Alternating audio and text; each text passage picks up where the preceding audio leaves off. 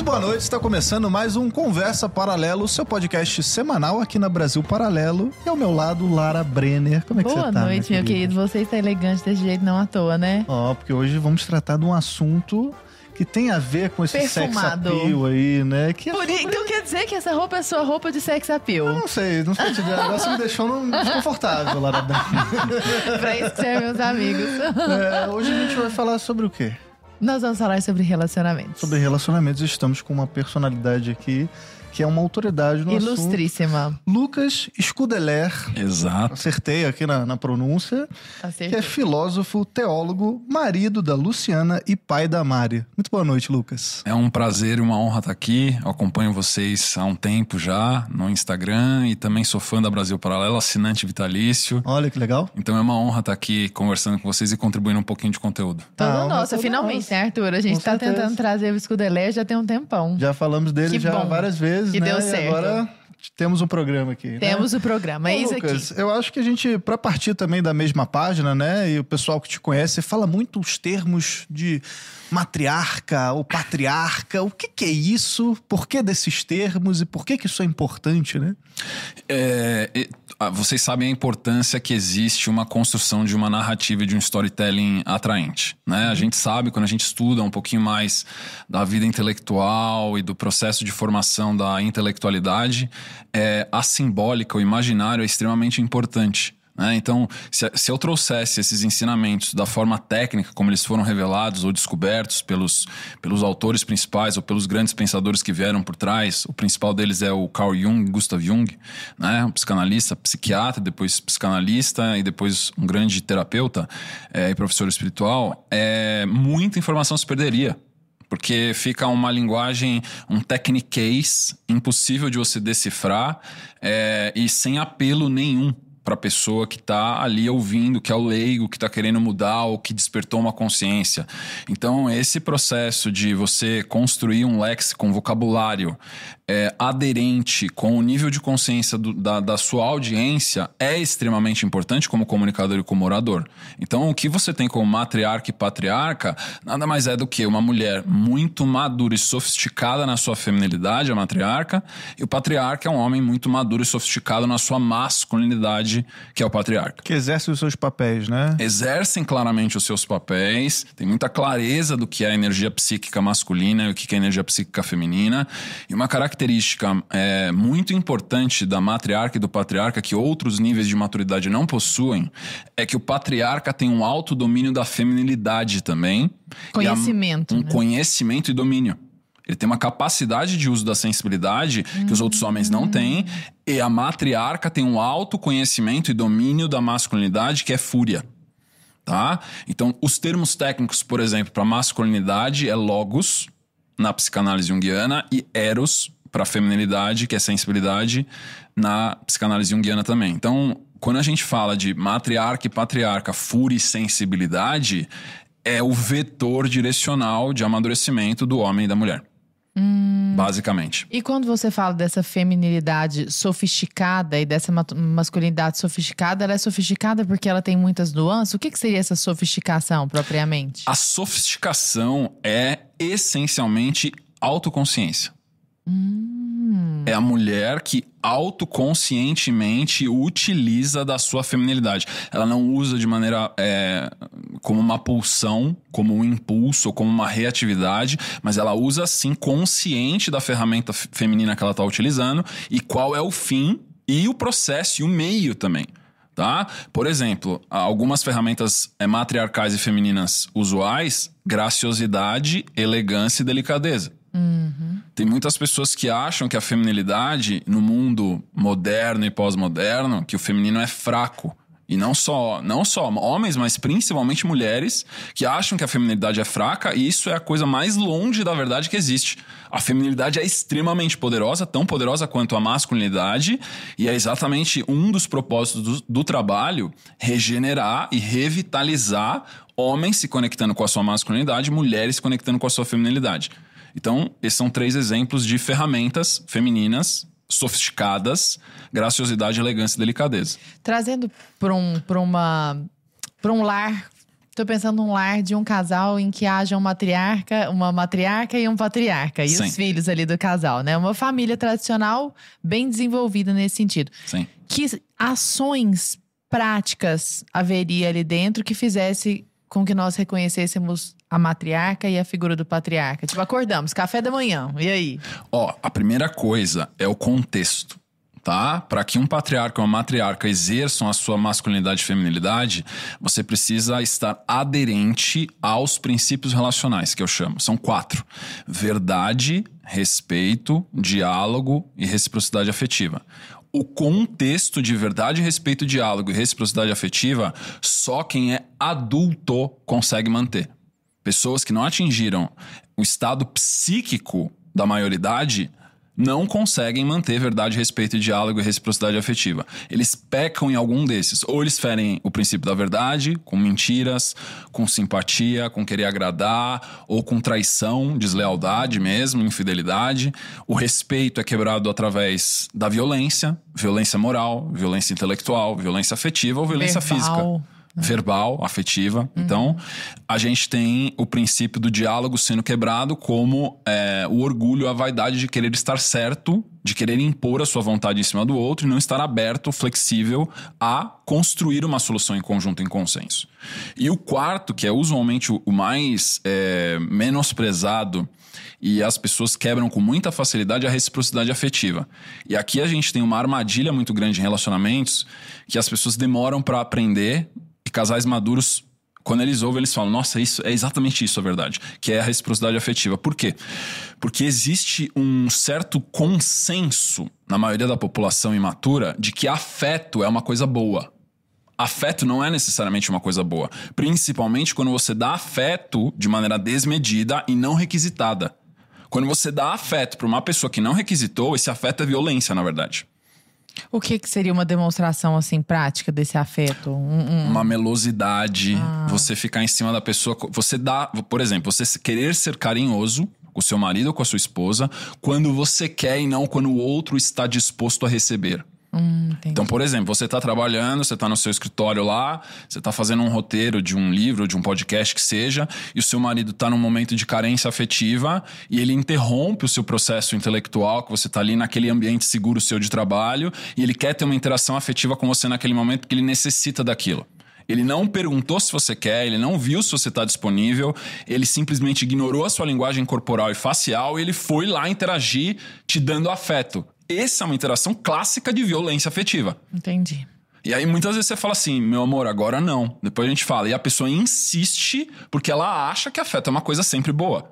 Afeto não é incondicionalmente positivo. Ainda critica e fala, ah, mas eu tô te dando amor e carinho, você vê com, com essa violência, Exatamente. acha que é o outro que tá agindo com violência. né? Sai com o vitimismo da situação, colocando o outro como errado, sendo que ela quebrou o princípio do diálogo e quebrou o princípio do respeito. Esse é um, é- esses são tipos de princípios que ficam ocultos na maioria das pessoas. E é por isso que a maioria das pessoas não tem sucesso relacional. Porque na hora que ela percebe que o cônjuge não quer interagir afetivamente naquele momento, o que, que eu faço como um cônjuge que ama? Eu dou espaço pro meu cônjuge, seja meu marido, seja minha esposa. Mesma coisa com filho. Se você chegar numa criança pequenininha e você começar a ficar meloso, apertando, o que, que a criança faz? Sai daqui, pai. Tipo, a, a própria criança tem esse instinto de que afeto demais e não requisitado, ela não quer. Isso é natural do ser humano. Isso significa que a pessoa, quando ela projeta a carência afetiva dela em outros seres humanos, ela está tendendo ao fracasso em relacionamentos. E isso é algo que eu, particularmente, nunca ouvi ninguém ensinar.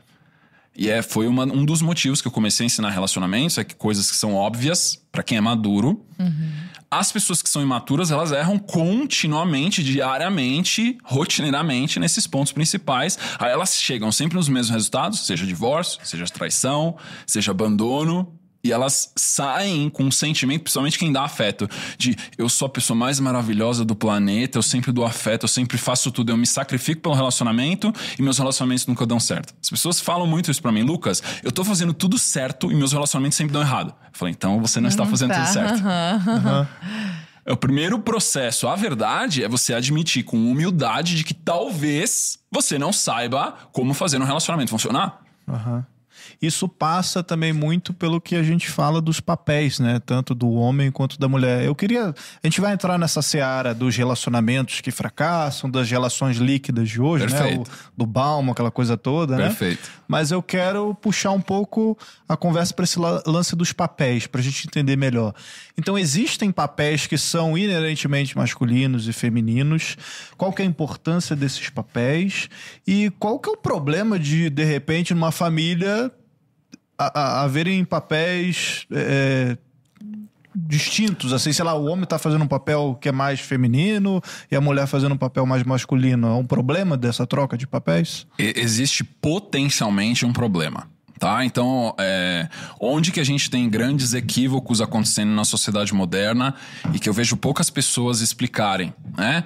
É, quando você tem um processo de formação do ser humano, Homo sapiens, de praticamente um milhão de anos de evolução biológica e automaticamente a evolução da psique em sinergia, em conjunto com a evolução biológica. Só que se a gente parar para pensar um pouquinho, que o Homo sapiens veio antes no Homo erectus, no Homo neanderthalis, em todos os outros Australopithecus, todos os outros Homo sapiens hominídeos que precederam a gente, e existe um processo de ancestralidade genômica, onde existe também um processo de formação psíquica a gente está falando que essas tradições, esses papéis morais, masculinos e femininos, eles têm sim uma ancoragem fortíssima biológica, só que eles foram, ao longo do tempo, lapidados para alcançar performance e aumentar a chance de sobrevivência. Tá? Na sociedade moderna, existe uma relativização da maioria das, de intelectuais, principalmente, querendo passar a ideia de que tudo é convencionado, tudo é, é cultura e que as coisas são simplesmente adotadas por identificação e eu posso simplesmente ignorar toda a minha âncora biológica ou genômica e que vai ficar tudo bem. Não vai ficar tudo bem. Tá? Existe um processo todo onde eu preciso respeitar a minha parte biológica, eu preciso entender quais são as minhas tendências psíquicas. E o, o Jung ele explicou muito claramente isso: que quando você não respeita esse processo, você inicia um processo de psicopatologia. Existe um processo de neurose, de negação, que é o processo de negação do princípio da verdade, onde eu nego aquela pulsão masculina ou aquela pulsão feminina natural, eu coloco ela embaixo do tapete, ela começa a fermentar e ela começa a apodrecer. Aí eu crio identidades de personalidade para enjaular aquele complexo psíquico doentio. E o que acontece é que na fachada lacrada parece que tá tudo bem. Só que lá no porão tá tudo podre. É o que a gente vê dessas milhares de, de gêneros surgindo, porque estão negando também as. A própria questão biológica ali da pessoa. A pessoa não se identifica com tal coisa, ela acha que tá tudo errado.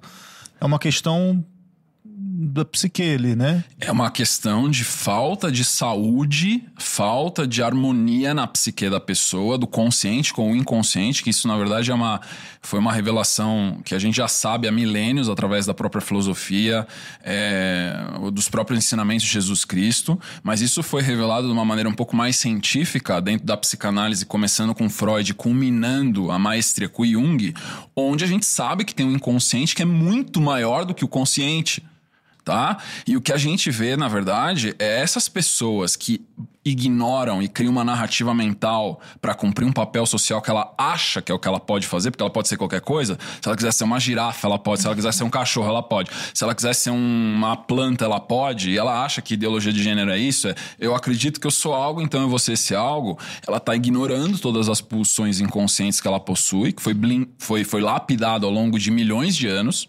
basicamente. A gente pode extrapolar muito mais a dezenas de milhões de anos, porque a gente herda muita coisa dos mamíferos. Tem muito comportamento nosso que a neurociência hoje comprova claramente que é herdado dos mamíferos. O próprio comportamento do macho mamífero no ser humano é igual, dos outros machos mamíferos, da fêmea mamífera também é- é- é- são comportamentos herdados, e a gente tem aí uma constatação, uma prova. Quando você tem uma pessoa que ela tem autoconsciência, ela é madura, ela vai tender a um estado de serenidade tanto afetiva quanto intelectual. A pessoa que é hipersensível, ela é uma pessoa infantil juvenil. Isso foi discorrido e, e aprofundado em inúmeras obras pelo Freud e pelo Jung. Que é a pessoa que tende à histeria. Aí você observa o comportamento de personalidade. A pessoa ela tende à histeria ou à imperturbabilidade, à ataraxia ou à equanimidade. Não, ela tende à histeria. Se ela tende à histeria, isso é um indicativo claríssimo, óbvio, de imaturidade afetiva. Porque ela não tem regulação emocional. A pessoa que tem equanimidade, imperturbabilidade ou ataraxia, ela, frente aos desconfortos da vida, como que ficam os estados emocionais dela? Bom, aparece medo, aparece raiva, aparece culpa, mas ela sabe como gerenciar esses estados. Ou isso é um indicativo muito forte de maturidade. Porque a gente não está falando aqui só de espiritualidade. Esse é um outro equívoco também que muitas pessoas acham que assim, ah, eu tenho que desenvolver a minha espiritualidade. Não, você tem que desenvolver a sua maturidade. Dentro da equação da maturidade, você tem quatro paradigmas: material, materialidade, afetividade, intelectualidade e espiritualidade. É a sinergia de- desses quatro tripés que a gente caracteriza como maturidade. E é possível que eles estejam em desequilíbrio? Por Total. exemplo, a pessoa é. Eu consigo pensar aqui em várias pessoas que eu conheço que são extremamente maduras no trabalho, imperturbabilidade no trabalho, Sim. fazem brilhantemente o trabalho, executam, chegam em casa, é um rolo, Sim. uma bagunça. Então é possível que isso esteja em desequilíbrio também. Totalmente, porque ela tem um nível de consciência, ela tem um nível de, de atenção. Porque o que precede a imperturbabilidade mental é a concentração. São estados de estabilidade mental que permite que, que o seu estado de vigília aumente.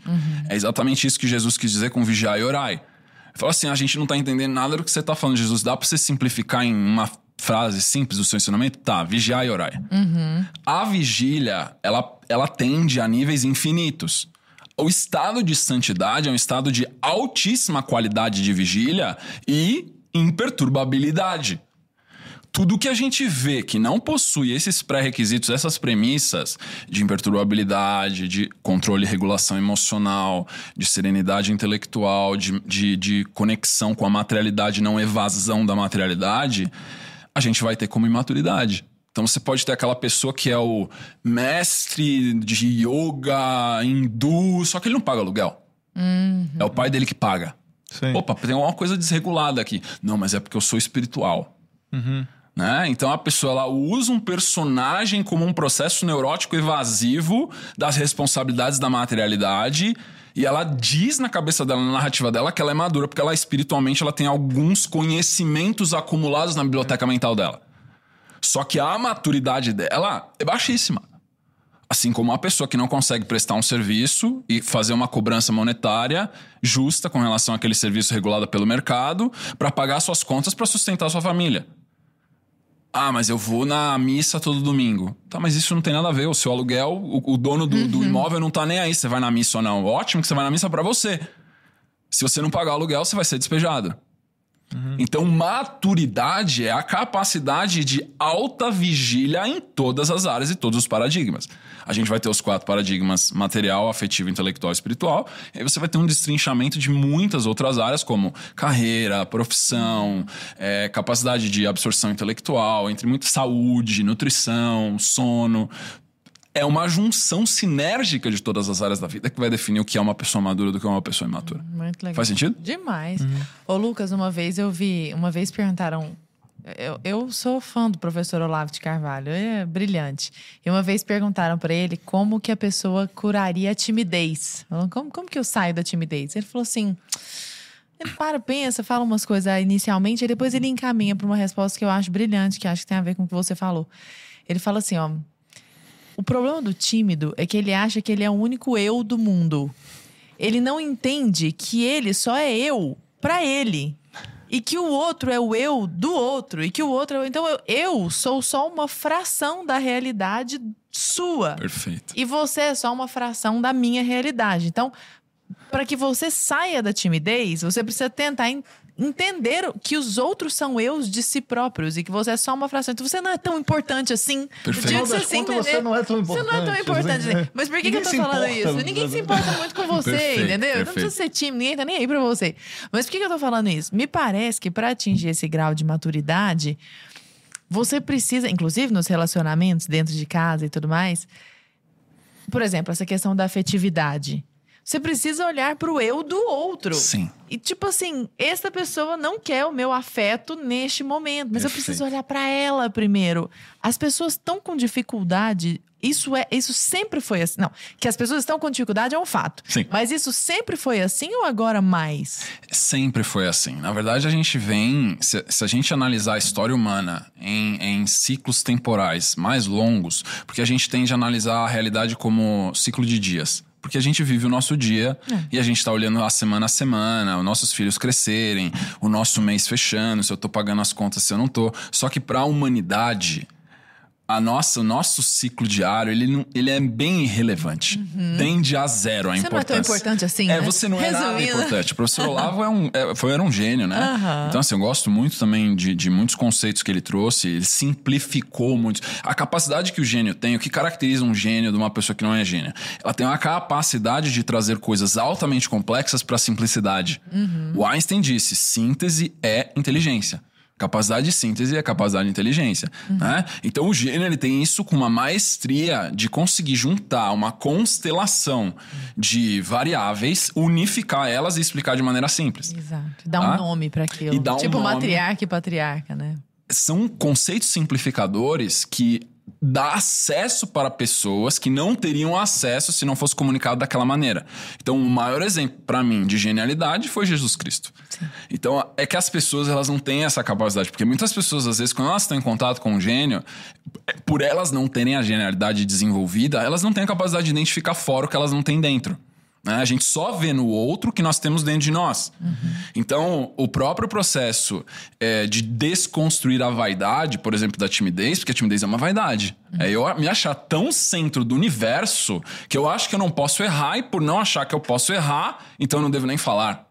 Porque daí a única maneira de eu garantir que eu não vou errar é eu não me manifestar. Isso é de uma soberba, né? É uma soberba absurda. Então, assim, você tem que parar e, e pensar exatamente como o professor Olavo falou assim: cara, ninguém se importa muito com você.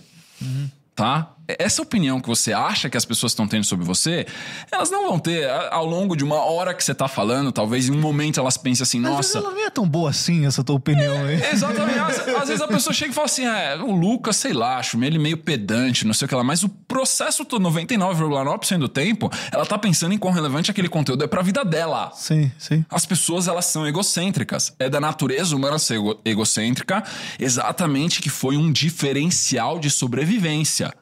O que fez o ser humano se tornar a espécie animal superior a todas as outras é a nossa capacidade do egoísmo. Nenhum outro animal tem a capacidade de egoísmo que a gente tem. Foi por isso que a gente se tornou soberano no planeta. Então, assim, essa herança é um paradigma, é a materialidade. A gente tem um aparato material e psíquico extremamente refinado para o egoísmo. Só que, para que eu consiga despertar o potencial máximo é, que a gente tem, eu preciso entender que eu sou egoísta, eu preciso entender que todo mundo é egoísta e que eu não sou nada especial frente a todo mundo. E quando eu ganho essa, eu viro essa chavinha de perceber que todos nós somos iguais e que o nosso sofrimento é universal, compartilhado por todos, esse momento nasce a maturidade. Esse egoísmo não é, não é necessariamente ruim, né? Até a Ayn- Rand comenta, ela tem um livro da virtude do egoísmo, né? Sim. Dessa questão da, Adam Smith. da individualidade ali, né? Do individualismo também, né? Frente a esse coletivismo, né? Então, o próprio egoísmo, ele é, é o que faz as espécies se perpetuarem, né? Porque você tem os seus é, motivos próprios, as suas motivações individuais. O problema é quando ele se torna um mestre da orquestra sinfônica da sua vida. Tá? Porque o egoísmo, como um servo, ele é um servo extremamente eficiente. É aquela, aquele workaholic que quer entregar resultado todo mês e quer que, que você, como dono da empresa, tenha lucro mês após mês após mês. Só que na hora que ele entra como, como líder ali da sua vida, ele destrói a sua vida. Porque daí na hora que você quer o tempo todo tá certo, o tempo todo ganhar, o tempo todo extrair vantagem, você não tem um terreno fértil para a construção das virtudes. E a motivação principal da vida humana, quando a gente está falando de um paradigma, uma ótica de é, busca da maturidade, né, não da espiritualidade, como eu expliquei, da maturidade, é desenvolver virtudes. Porque o que diferencia uma pessoa imatura de uma pessoa madura é que a pessoa imatura ela está presa, escrava das suas pulsões. A pessoa madura, ela tem consciência das pulsões e é por isso que ela desenvolveu as virtudes para não ser mais escrava delas. Então, a, a equanimidade é o, é o equilíbrio entre você é, ser o tímido, introvertido, louco e o extrovertido que o tempo todo precisa estar querendo falar. Tagarela. Tagarela o tempo todo que precisa preencher o espaço com qualquer ideia que você acha que é relevante porque passou na tua cabeça. Tem momento de falar, tem momento de ficar quieto. E a gente pode. Aristóteles explicou isso excelentemente bem em Ética Nicomano. O equilíbrio entre ausência e excesso é a justa medida para você ter a virtude. A virtude ela não é criada por esforço. Isso é um outro equívoco de muitas pessoas. Como é que eu crio é, virtudes? Ah, você precisa treinar muito, treinar muito, treinar. Mas você tem que treinar um estado de equilíbrio. Porque na hora que você equilibra o estado de ausência com o estado de excesso, a virtude nasce espontaneamente. E a maturidade é essa constelação de virtudes espontaneamente gerada. De onde? Da fonte primária nossa, que é Deus. Deus manifesta-se através de nós quando nós aprendemos a equilibrar entre ausência e, e, e excesso. Esse é o estado, uma das virtudes mais elevadas, a ataraxia, a equanimidade ou imperturbabilidade, mas tem um monte de outras que precisam ser desenvolvidas ao longo do caminho para que a gente consiga chegar nesses estados de imperturbabilidade, que é o que a maioria das pessoas não tem relacionamento. Hum. O tempo todo a pessoa tá seguindo instinto. Esse é o maior erro que existe em relacionamento. A pessoa acha que ela vai se relacionar e ter sucesso, vai casar, vai construir uma família, seguindo instinto porque achou o homem bonito ou achou a mulher bonita. Hum. Fala para nós um pouquinho dessas virtudes aí. É, não, é porque a verdade é que a gente nunca foi ensinado como ser um bom marido, uma boa esposa, não, né? um nem bom sobre pai, uma virtude. boa mãe. É. Virtude acho que parece para a maioria dos ouvidos uma palavra assim meio de um monastério do, da Idade hum, Média, sabe? Uhum. Virtude parece uma coisa tão assim. Nem soa bem a palavra. É né? daquela da, da, da, da mulher eu acho que essa. para mim, não. Para mim, eu estou escutando isso aí, convalido tudo. Mas porque eu tive uma cabeça que foi treinada com o passar do tempo. Mas não era assim antes. Sim. Eu, eu me lembro da sensação de ouvir uma palavra como virtude, como delicadeza, por uhum. exemplo, como castidade. Sim. E de pensar assim: vocês estão falando? Vocês estão doidos? Pra quê? Pra que isso? Exato um pouquinho para nós desse para que isso? Para que isso tudo, afinal de contas? Trabalheira, Lucas? Então, por quê? Porque esse estado de maturidade, que é esse estado onde eu estou refém das minhas pulsões, é um estado de instabilidade mental tá? Esse estado, que é muito característico da mente moderna, de instabilidade o tempo todo, o tempo todo a mente está pulando de galho em galho como se fosse um macaco em frenesi, e eu fico vivendo essa frenesi emocional até que na hora que eu paro e fico no silêncio me dá pânico. A gente uma roda tem... viva de emoções. Uma roda de emoções, é uma loucura, é uma roleta russa. E a pessoa, na hora que ela, ela se depara com o silêncio, às vezes, da casa dela, ela fica doente. Porque ela não consegue lidar com o silêncio, que é uma das coisas mais simples que existe. Né? Isso é um indicativo também de maturidade. Quanto que você consegue tolerar e se sentir confortável com o silêncio.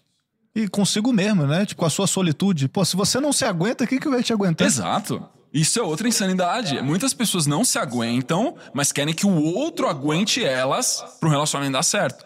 Não, mas eu sou assim, você tem que me aceitar do jeito que eu sou. Mas você não se aceita do jeito que você é essa instabilidade mental toda que você tem é porque você não desenvolveu certas virtudes. Por exemplo, como coragem, para não fugir da covardia, como fortitude, como fortaleza, né, como temperança. Todas essas qualidades, virtudes basais, cardeais, é o necessário básico para você se transformar num adulto saudável. Senão você não tem estabilidade para desenvolver razão.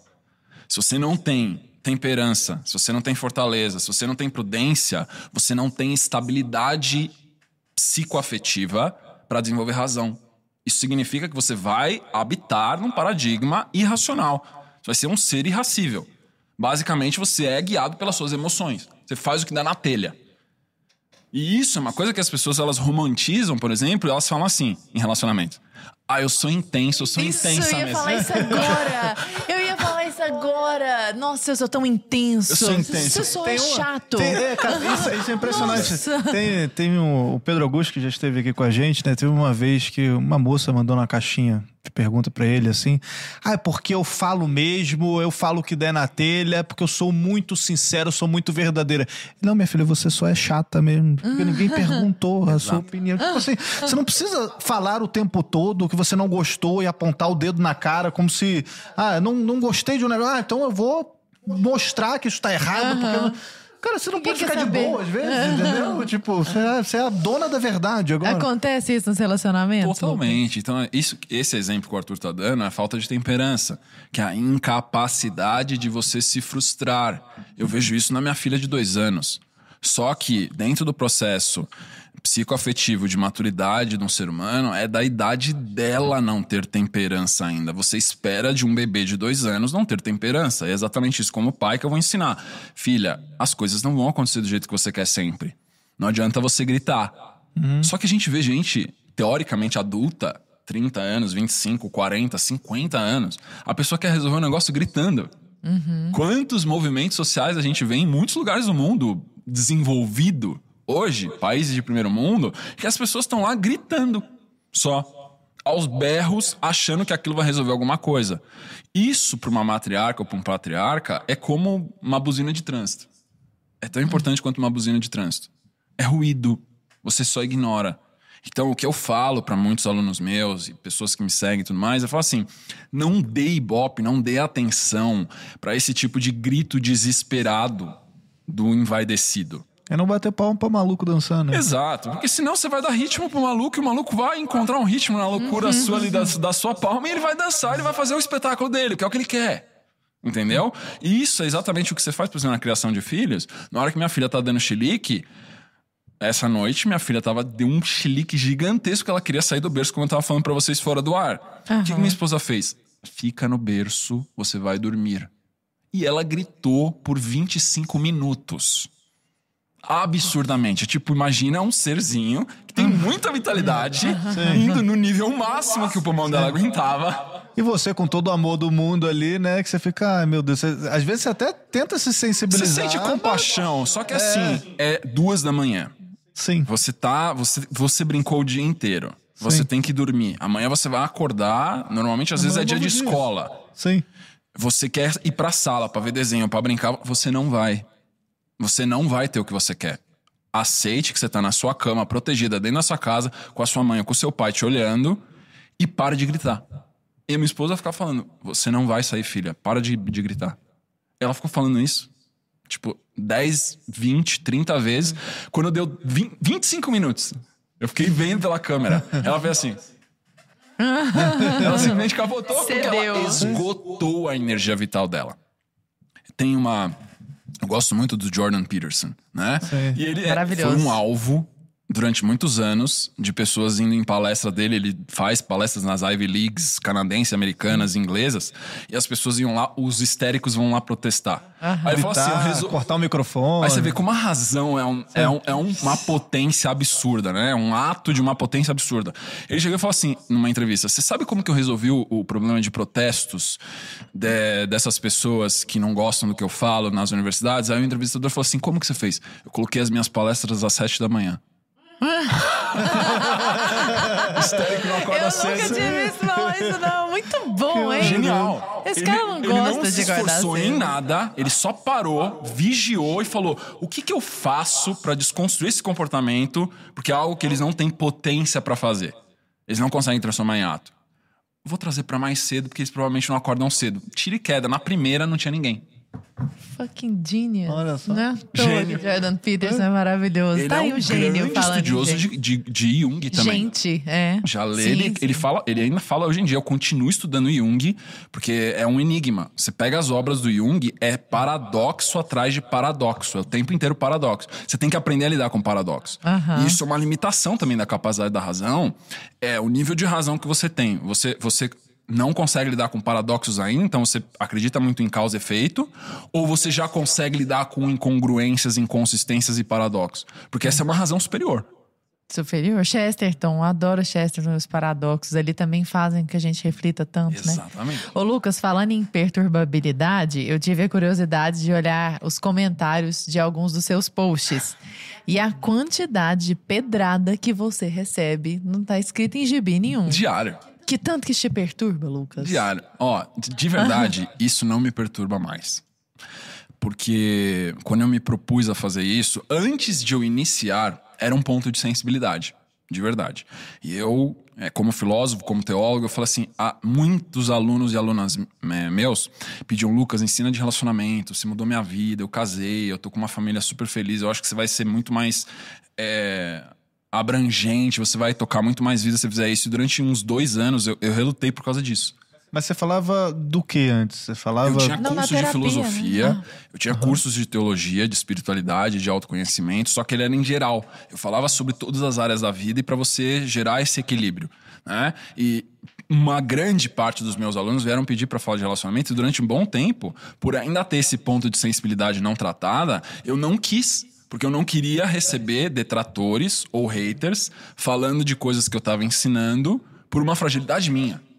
Até que, dentro de um certo contexto, eu percebi que aquilo era algo que Deus estava me chamando a fazer, porque aquelas pessoas que estavam me pedindo para fazer aquilo, elas não tinham benefício nenhum.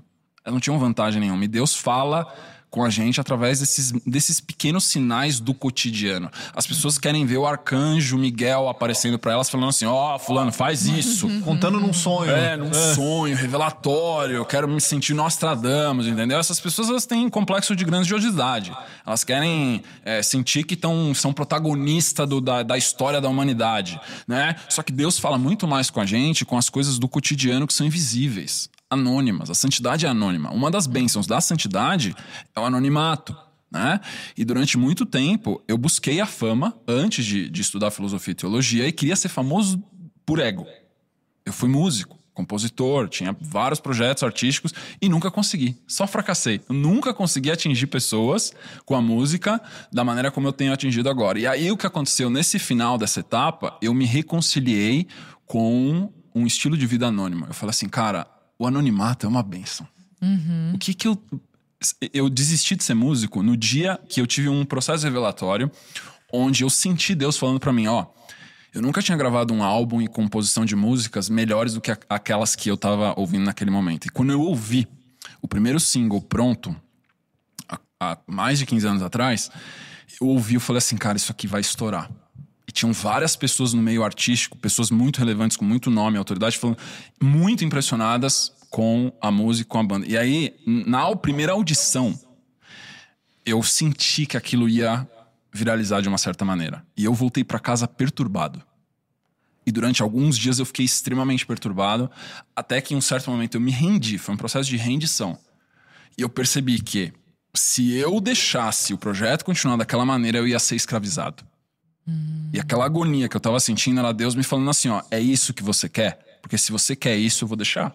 Porque tem todo o lance do ambiente da música, das gravadoras, toda aquela história corrompido. dos simbolismos É. ali, das, da maldade, né? Eu nunca encontrei virtude no meio artístico. Os 10 anos que eu convivi, eu nunca vi ninguém com grandes virtudes assim, que você eh, se inspira. E eu sempre tive esse drive da busca da verdade. Desde criança, então as minhas letras eram letras eh, de, de certa maneira, de louvor, de, de passar uma mensagem edificante. Então era meio que um Frankenstein, era extremamente difícil de fazer aquilo funcionar. E quando parece que o quebra-cabeça se fechou pra funcionar e eu ouvi a música pela primeira vez na audição, eu senti o peso de ser escravizado. É, é muito difícil de explicar, mas é subjetivo. Eu falei assim: se eu passar desse ponto, eu vou ser escravizado. E eu terminei ali. o projeto de 10 anos em uma semana. Justo quando você vislumbrou a possibilidade de ser famoso. Quando eu vi que aquilo, eu ia ter o que eu queria. Deus falou: Ó, você lutou, eu tentei te impedir, porque esse não é o caminho que eu queria pra você. Eu botei vários obstáculos e você persistiu. Você é teimoso, cara. Agora, tá todas as coisas estão alinhadas do jeito que você queria. Você vai ter o que você quer. É isso que você quer? Você vai perder mais ainda o acesso a mim. E eu vi isso com muita clareza nessa semana. E foi um processo redentório catártico. Porque eu, é, é, tipo, acordava em agonia, dormia em agonia. Acordava em agonia, dormia em agonia. Falei, cara, tem uma coisa muito errada. E aí, na hora que eu tomei a decisão, e esse processo psíquico foi muito dolorido. Você era convertido assim? Você tinha alguma, alguma questão de fé assim forte? Nessa Você- época, cara, eu era agnóstico. Tá? Mas eu fui, tive criação católica minha vida toda, uma família Sim. muito fervorosa, né? É, foi muitos também exemplos negativos na sacerdotais que me afastaram da igreja. Sim. Eu acabei pulando no abismo do ateísmo, depois estudando filosofia estoica, Platão, Aristóteles, Sócrates, eu me eh, com a verdade e virei um Uhum. Percebeu que tinha- agnóstico. Se É, tinha alguma coisa ali, é, né? tem, um- tem, um- tem uma verdade por trás. aqui. Tem, alguns, tem alguns padrões pré-determinados, não dá pra negar isso, entendeu? Né? Como é que esse cara consegue descrever minha vida com tanta precisão? Eu li a Sêneca, eu ficava em choque. Você lê a cartas é, do Sêneca lá sobre a fama. Ah, quando eu li a carta da fama, parece que ele tirou um- um- uma pedrinha do meu castelo de cartas e o castelo começou a cair. E poder de síntese de que a gente falava, né? E ele, fa ele falava sobre amizade, duas páginas. É um negócio impressionante, é uma coisa assim fora de série. Quem não leu ainda Cartas de Sêneca 1, 2, 3, é essencial que leia. E esse processo todo foi um processo redentório revelatório, onde eu culminei nesse final falando assim: não vou fazer isso mais. E eu não tinha projeto de futuro nenhum. Eu tinha lá 28 anos, 27, 28 anos, e eu parei tudo que eu tava fazendo e falei assim: mata isso aqui tudo e eu vou descobrir o que eu vou fazer. Você tem quantos anos hoje? 41. 41. Deu tempo de fazer muita coisa. né? Deu tempo de fazer muita coisa já. Coisa boa. E aí eu comecei a estudar teologia e filosofia com muito mais profundidade, né? É, durante muitos anos agnóstico e estudei basicamente todas as grandes tradições filosóficas, inclusive as, as tradições filosóficas teológicas. E quando eu me aprofundei no budismo, eu me tornei budista durante um tempo, é, eu senti que é, aquilo que eu estava ensinando, que eu estava aprendendo com, o- com o budismo e com o Buda, ele estava me dizendo, me reconciliando com Cristo. Então a minha reconciliação com Cristo foi mérito do Buda, na minha visão. Quem me reconciliou com Cristo foi o Buda. E é exatamente por isso que até hoje eu falo que Buda e Cristo são amigos. Porque Um aponta pro outro. um aponta pro outro. Porque se não fossem, ele não me reconciliaria com Cristo. O mérito da reconciliação que eu tive com Jesus Cristo foi do Buda. Foi a lógica cristalina do Buda, capacidade de razão perfeita, genialidade, que me fez ver que o que o Cristo estava ensinando era totalmente correto. E aquilo que eu vi de corrupção era o homem na igreja. Não era o Cristo. E aí eu consegui ver a diferença, discernir, a sabedoria é discernimento, eu consegui ver a diferença entre Cristo, a verdade e a igreja né? E Cristo a perfeição e a igreja em busca da perfeição. E esse é um caminho infinito que nunca termina, né? Aí eu já tive esse primeiro grande paradoxo resolvido com uma rendição. É, Eu aprendi essa ferramenta. Como que você resolve paradoxos na sua vida? Você precisa se render. Porque o que está fazendo o paradoxo se manter a- em atrito é a sua vontade de, ten- de querer prevalecer ou um lado ou outro. No momento que você se rende, o paradoxo resolve. Enquanto você luta, o paradoxo persiste. Só existe sofrimento com a persistência da resistência. Não existe sofrimento quando você se rende. Enquanto você luta, enquanto você vai de encontro, existe um processo atrituoso que é o que gera o sofrimento. O sofrimento nasce então da expectativa. De resolução. A expectativa de que eu vou controlar o resultado num futuro breve ou longo. Isso é uma ilusão.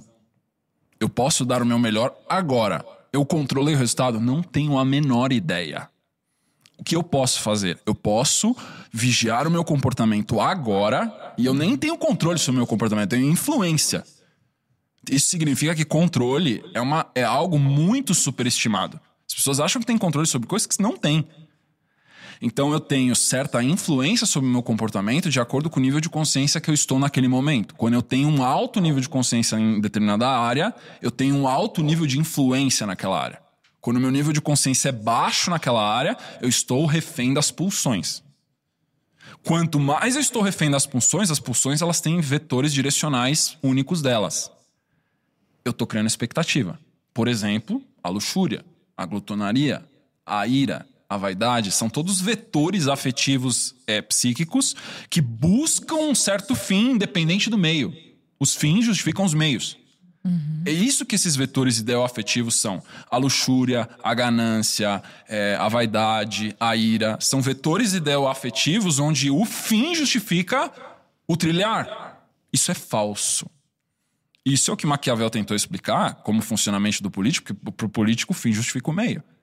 Só que para o ser humano que busca santidade, o começo é o meio e o meio é o fim.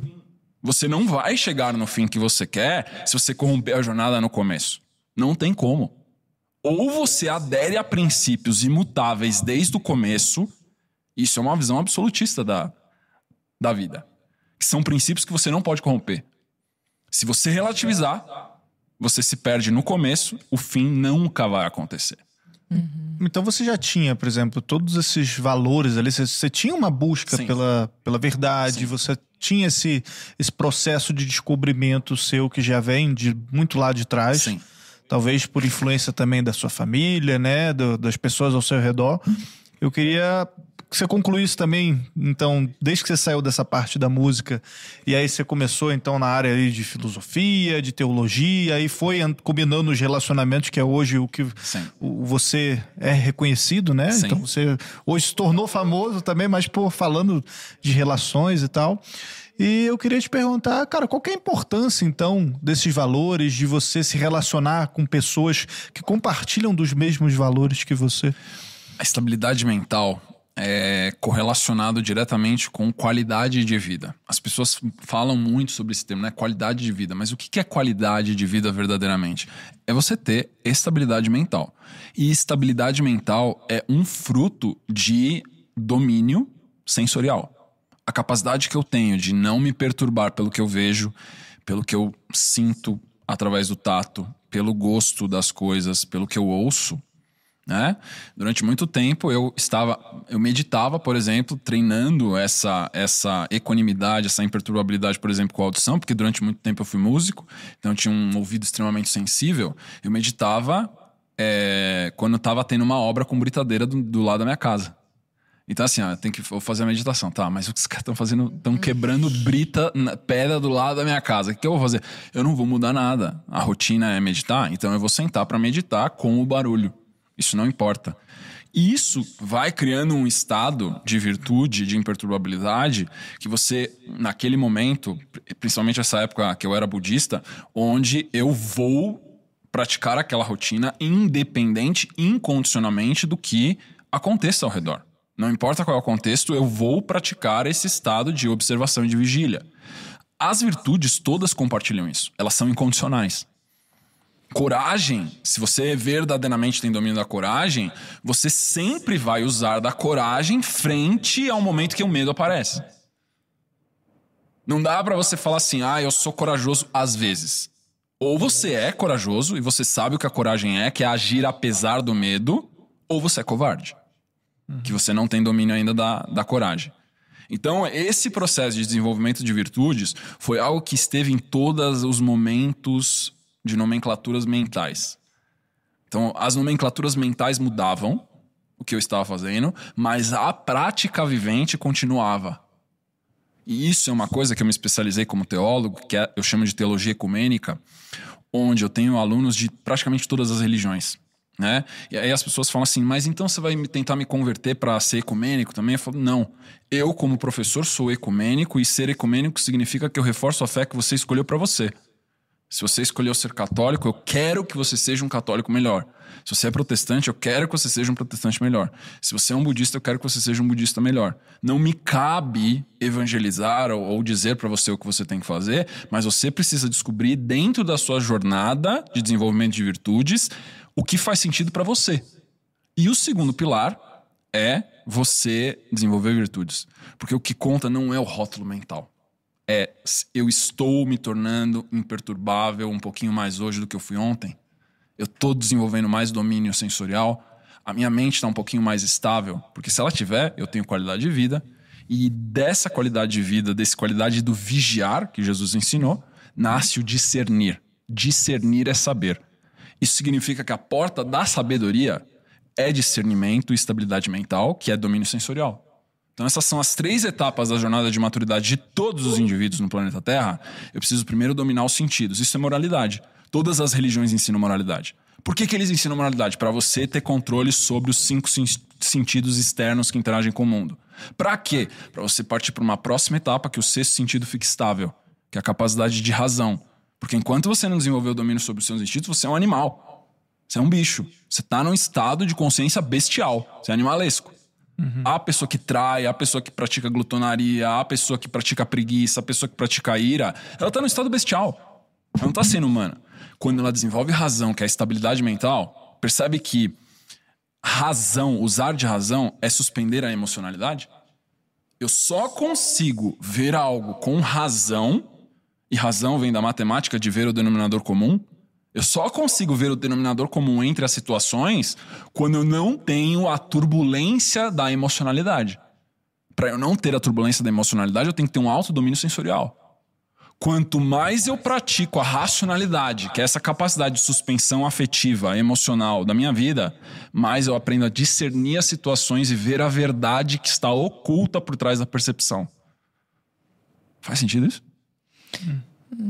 Eu tô, tô aqui pensando se, se seria uma total suspensão ou se seria uma, uma coexistência. Porque eu tenho a impressão de que existem determinados momentos, me corrija se estiver falando bobeira, em que a gente apreende as coisas pelo sentido muito mais do que a nossa capacidade de racional- racionalizar a respeito daquilo. E muitas vezes nós estamos certos, inclusive. De- sabe aquele negócio de você encontrar alguém e aí aquele. Você sentir aquele negócio e falar assim: tem alguma coisa ali que eu captei inconscientemente de- pelos meus sentidos, Sim, né? sim. Pela visão, pelo tato, pela, aquela mão, aquele aperto de mão, não gostei desse aperto de mão, alguma O coisa famoso estranha. santo não bateu, Lara? O famoso santo não bateu. Que não tá no nível racional, mas que muito provavelmente no momento posterior eu vou vir a corroborar. Falar assim: ah, então os meus sentidos estavam certos. Sim. Por que eu tô falando isso? Eu não sei se seria uma suspensão dos sentidos, ou talvez assim, uma. n- Não deixar que esses sentidos se sobreponham à minha própria humanidade, entendeu? É quer que dizer? assim, as palavras, elas são muito limitantes para explicar esse É, subjetivo sei, que a tem- gente tá tem tentando um explicar. coeficiente de tá? adequação, né? Quando eu falo suspensão emocional afetiva, é essa emocionalidade que pulsa em nós Uhum. em certas situações. Isso que você está descrevendo tem muito mais a ver com uma capacidade de encontrar uma incongruência contextual. É como se você batesse o olho e por causa da sua maturidade já desenvolvida, material, afetiva, intelectual, espiritual, você sente o cheiro de peixe podre no ar. Se eu entro aqui In- meio que intui, sabe? Eu sinto que tem ch- cheiro de peixe podre no ar. Eu não vi o peixe. Eu não sei onde ele tá. Mas eu sei que tem alguma coisa errada. Isso não é uma afetividade, uma emocionalidade. Na verdade, isso é uma análise de discernimento de incongruência de contexto. Isso, na verdade, é um fruto da maturidade. Porque se você pegar, por exemplo, é, um criminoso, ele tem intuição também. Só que a intuição dele tá totalmente direcionada pra performance do ato criminoso Uhum, pro mal. pro mal, porque a aderência e a aliança dele é com outro sistema de valores. Ou a ausência do sistema de Uhum. É, valores o cara fala absolutos. assim, ó, a polícia tá chegando, vambora. Não, mas ninguém escutou nada. Tá chegando, tem sentindo. certeza. É, Homem-Aranha, sabe? Então, é, essa intuição, ela não é necessariamente uma coisa elevada, é só uma capacidade da nossa mente é, perceber pedaços de elementos faltantes. A intuição é. É como se você percebesse que ah, tem uma roda toda e aí tem uma partezinha que tá faltante aqui. Tem uma coisa errada. Por que, que não tá essa parte faltante? Tipo, quando você tá. Todos nós temos crianças em casa. Tá muito silêncio, tem uma coisa errada. É, isso. Quando tá muito silêncio, tem uma coisa errada. Tipo, não teve nenhum estímulo sensorial que gerou um afeto que te diz que tem algo errado. Você não ouviu seu filho gritar, você não ouviu um barulho ensurdecedor, você ouviu silêncio. E por você estar treinado com o contexto de criança dentro de casa, que o tempo todo quando eles estão fazendo algo, eles estão sinalizando, na hora que você fala, opa, o sinal cessou. Busca porque tem uma coisa errada. Me lembrou muito, pô, agora vou eh, esculhambar no, no, no argumento, entendeu? Mas você tava falando do negócio do bandido e tal, ele falou Quero do silêncio, me lembrou do Tropa de Elite 1, quando o baiano, entendeu? Ah. Chega no morro lá e fala, morro tá muito tranquilo. Vai dar uma ronda aí pra ver alguma coisa aí, tá É. muito tranquilo. morro. Tá muito esquisito. Aí, os sentidos dele. Tá vendo? Ô, Lucas, deixa-me, permita-me pedir licença para mudar o assunto bruscamente, mas é porque eu queria abordar isso que eu acho que é a dor de muita gente que, que está aqui. A gente falou no começo do, do nosso papo a respeito dos, dos papéis femininos, dos papéis masculinos e de como essa inversão é deletéria para os relacionamentos e para as próprias pessoas também, Sim, né? sim. Porque a gente se sente é, fragmentado de certa forma. Eu tive uma conversa difícil hoje, até falei assim: vou comentar isso com o Lucas, que eu acho que ele vai dar um- um- uma, uma sacada boa a respeito disso. Com duas amigas, duas Julianas, aqui na BP. E eu tenho uma filhinha de quatro meses. Para que eu esteja aqui neste momento, eu não estou com ela. Sim. E ela é muito novinha. Sim. Então, algo me diz que eu deveria estar com ela nesse momento, porque ela é muito pequena e eu estou trabalhando nesse momento. Então, é aquele negócio, é, é antinatural, porque eu preciso ficar tirando leite, por exemplo, que é um leitinho que é para ela, é um negócio que soa antinatural. Só que ao mesmo tempo, por mais que eu esteja numa busca franca e honesta, eu tô falando de mim, mas eu sei que eu tô falando das nossas ouvintes Sim. também, por isso que eu quero trazer, não quero ter, transformar numa sessão de terapia não, não particular, não. problema. Por mais que eu esteja numa busca honesta, honesta por essa energia feminina, por essa conexão com a feminilidade de fato, eu percebo que o mundo mudou tanto e mudou tão rápido e de uma maneira tão incisiva que como hoje eu já estou no mercado de trabalho, se eu simplesmente falar há muitos anos, se eu simplesmente falasse assim, vou tocar o terror aqui, não tô nem aí, entendeu? Vou lá cuidar da minha filha e o mundo que se ferre, e meu marido que sustente a casa, coisa que eu acho que ele faria de bom grado se a gente tivesse uma conversa, mas eu acho que eu me sentiria também feliz. Então parece que é uma tensão, a gente falava dos paradoxos, Sim. né? Parece que é um paradoxo do eu não estou 100% satisfeita de não estar do lado da minha filha, mas eu também não sei se eu ficaria 100% de não estar. E eu não sei se isso é cu- culpa de quem queimou o sutiã, entendeu? A Eu não sei teve, se eu tenho inclusive, né, uma conversa paralela só sobre donas de casa, né? Exato, donas do lar e, e maravilhosas, né? A Sim. Thaís, a, Thaís, a, Vitória. Renatinha e a Vitória Maciel. Foi uma conversa maravilhosa. Então, eu não sei se eu tenho quem culpar, de falar assim, é culpa delas que queimaram o sutiã. Ou se isso é um, um conflito inerente à existência humana, entendeu? Se não fosse esse drama, seria outro. Ó, o que, que você sim. acha? É, você concluiu muito bem que é assim, o sofrimento é inerente da existência humana. Jesus não veio aqui para falar pra gente que nós não vamos sofrer. Ele veio aqui para ensinar como que a gente lida com o sofrer. Tá? O que está acontecendo dentro da- da- do seu processo psíquico-afetivo é que você tem um arquétipo maternal extremamente energizado que todas as mulheres têm. Quando você ativa isso, sendo mãe, gestacionando uma vida e pegando seu bebê no colo, ele fica num nível energizado máximo. E você sente o que é ser mãe. Tá? Quando você tem outros arquétipos energizados também, por exemplo, como empresária, como profissional, como apresentadora, como jornalista, qualquer atu- atuação sua, e- essa concorrência arquetípica entre é, a função maternal e a função performance profissional, a tendência, esse arquétipo é muito menos energizado historicamente, não na vida da Lara, mas historicamente como sociedade humana, como ser humano. Nos genes Como, é, como processo civilizatório humano, desde que a gente estava em caverna, nômade, até a, a idade contemporânea. Essa concorrência dentro da psique feminina, porque você tem uma âncora biológica feminina, você nasceu com um corpo de mulher, ela é, é uma disputa como se você tivesse uma luta com Davi e Golias mesmo. Tá? Sendo que o arquétipo maternal é Golias sempre venceu e sempre. Aí o que você tá tentando fazer é assim, tipo, isso aqui é muito importante pra mim e eu vou dar uma de Davi. O dó de Só que louca você vai ter que acertar a pedra na testa, entendeu? Aqui, desse arquétipo. E eu também não sei se eu quero, né? Entendeu? Então, é. é uma, é uma briga que parece que você perde em todas as situações Exato. tá? Então, a, a resolução dessa situação é você pensar no seguinte: o que, que eu posso fazer para garantir o máximo de bem-estar e de acolhimento para minha filha quando eu não estou com ela, né? É, e aí entra várias coisas. Por exemplo, você conversar com seu marido para ele atuar como provedor para você poder trabalhar, mas não ter que trabalhar. Isso é uma coisa que eu ensino para todos os meus alunos homens. Trabalhem a ponto de você poder dar a opção de liberdade da sua esposa não ter que trabalhar, porque a mulher ela performa muito bem quando ela tá trabalhando feliz. Só que no momento que ela passa um, dois, três anos trabalhando, porque ela tem que, ela envelhece Pura muito mais rápido.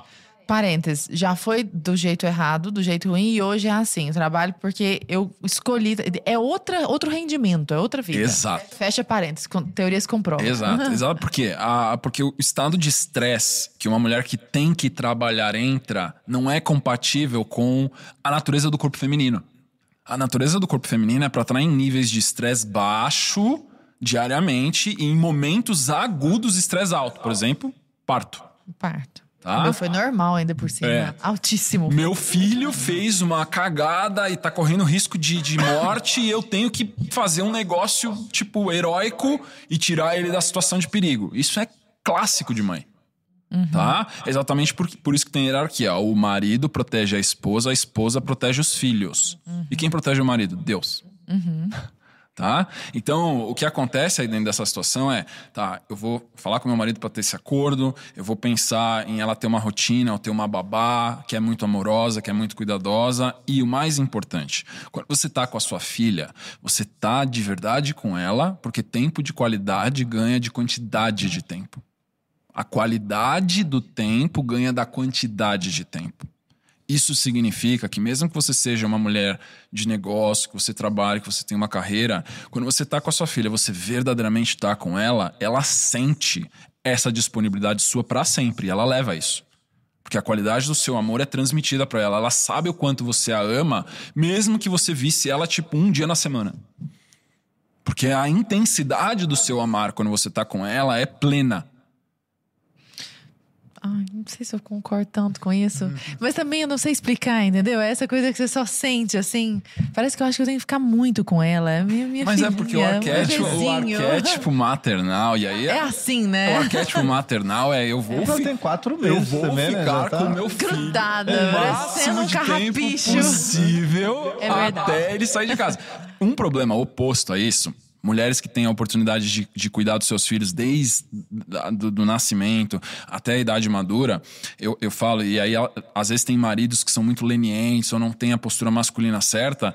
É, é da Pelo na- da mamãe, é, na- é é da natureza da mãe não querer que os filhos se tornem adultos. É da natureza do arquétipo maternal. Tipo assim, meu bebezinho pra sempre. 40 anos. 40 anos. E o filho adota aquilo porque é o normal dele. Ele tá há 40 anos ouvindo que ele é o bebezinho da mamãe. Continua sendo o bebezinho da mamãe. E a mãe tá Os ali 40 40 anos da infância de um homem são os mais É. difíceis. Mas, mas só para trazer agora, pra, pensando no nosso ouvinte masculino nesse momento, essa é a tensão existencial, eu acredito, da maior parte da nossa audiência. Qual é a maior tensão feminina? Sim. Qual seria hoje a maior tensão existencial masculina? Eu acho que como muitas mulheres estão ocupando espaços masculinos também, o, a- o dilema existencial do homem hoje é descobrir para que, que eu sirvo. Os homens eles estão lidando com uma situação de do, por que, que eu sirvo e as próprias narrativas progressistas que seja, elas falam homem não serve para nada. É. Homem Não precisa nem pagar a conta, não mas. precisa nem pagar a conta, eu pago a minha, a minha conta, entendeu? A mulher que tá embrutecida e faz questão de exercer esse papel de provedora, ela, ela quer inutilizar o homem, de certa maneira, tá? Só que nós fomos construídos ao longo das eras, es- milhões de anos de homo sapiens, de hominídeos, onde a gente tem uma psique extremamente complementar. Tá? Então, uma coisa é, ah, eu consigo não precisar de homem. Sim, você não consegue, só que o problema é que você quer, né? E, cara, eu já derrubei argumento de feminista chegando pra mim e falando assim, mas eu não preciso de macho. Eu sei que você não precisa, só que o problema é que você quer. Cara, isso é muito incrível. Tem uma, uma conhecida minha.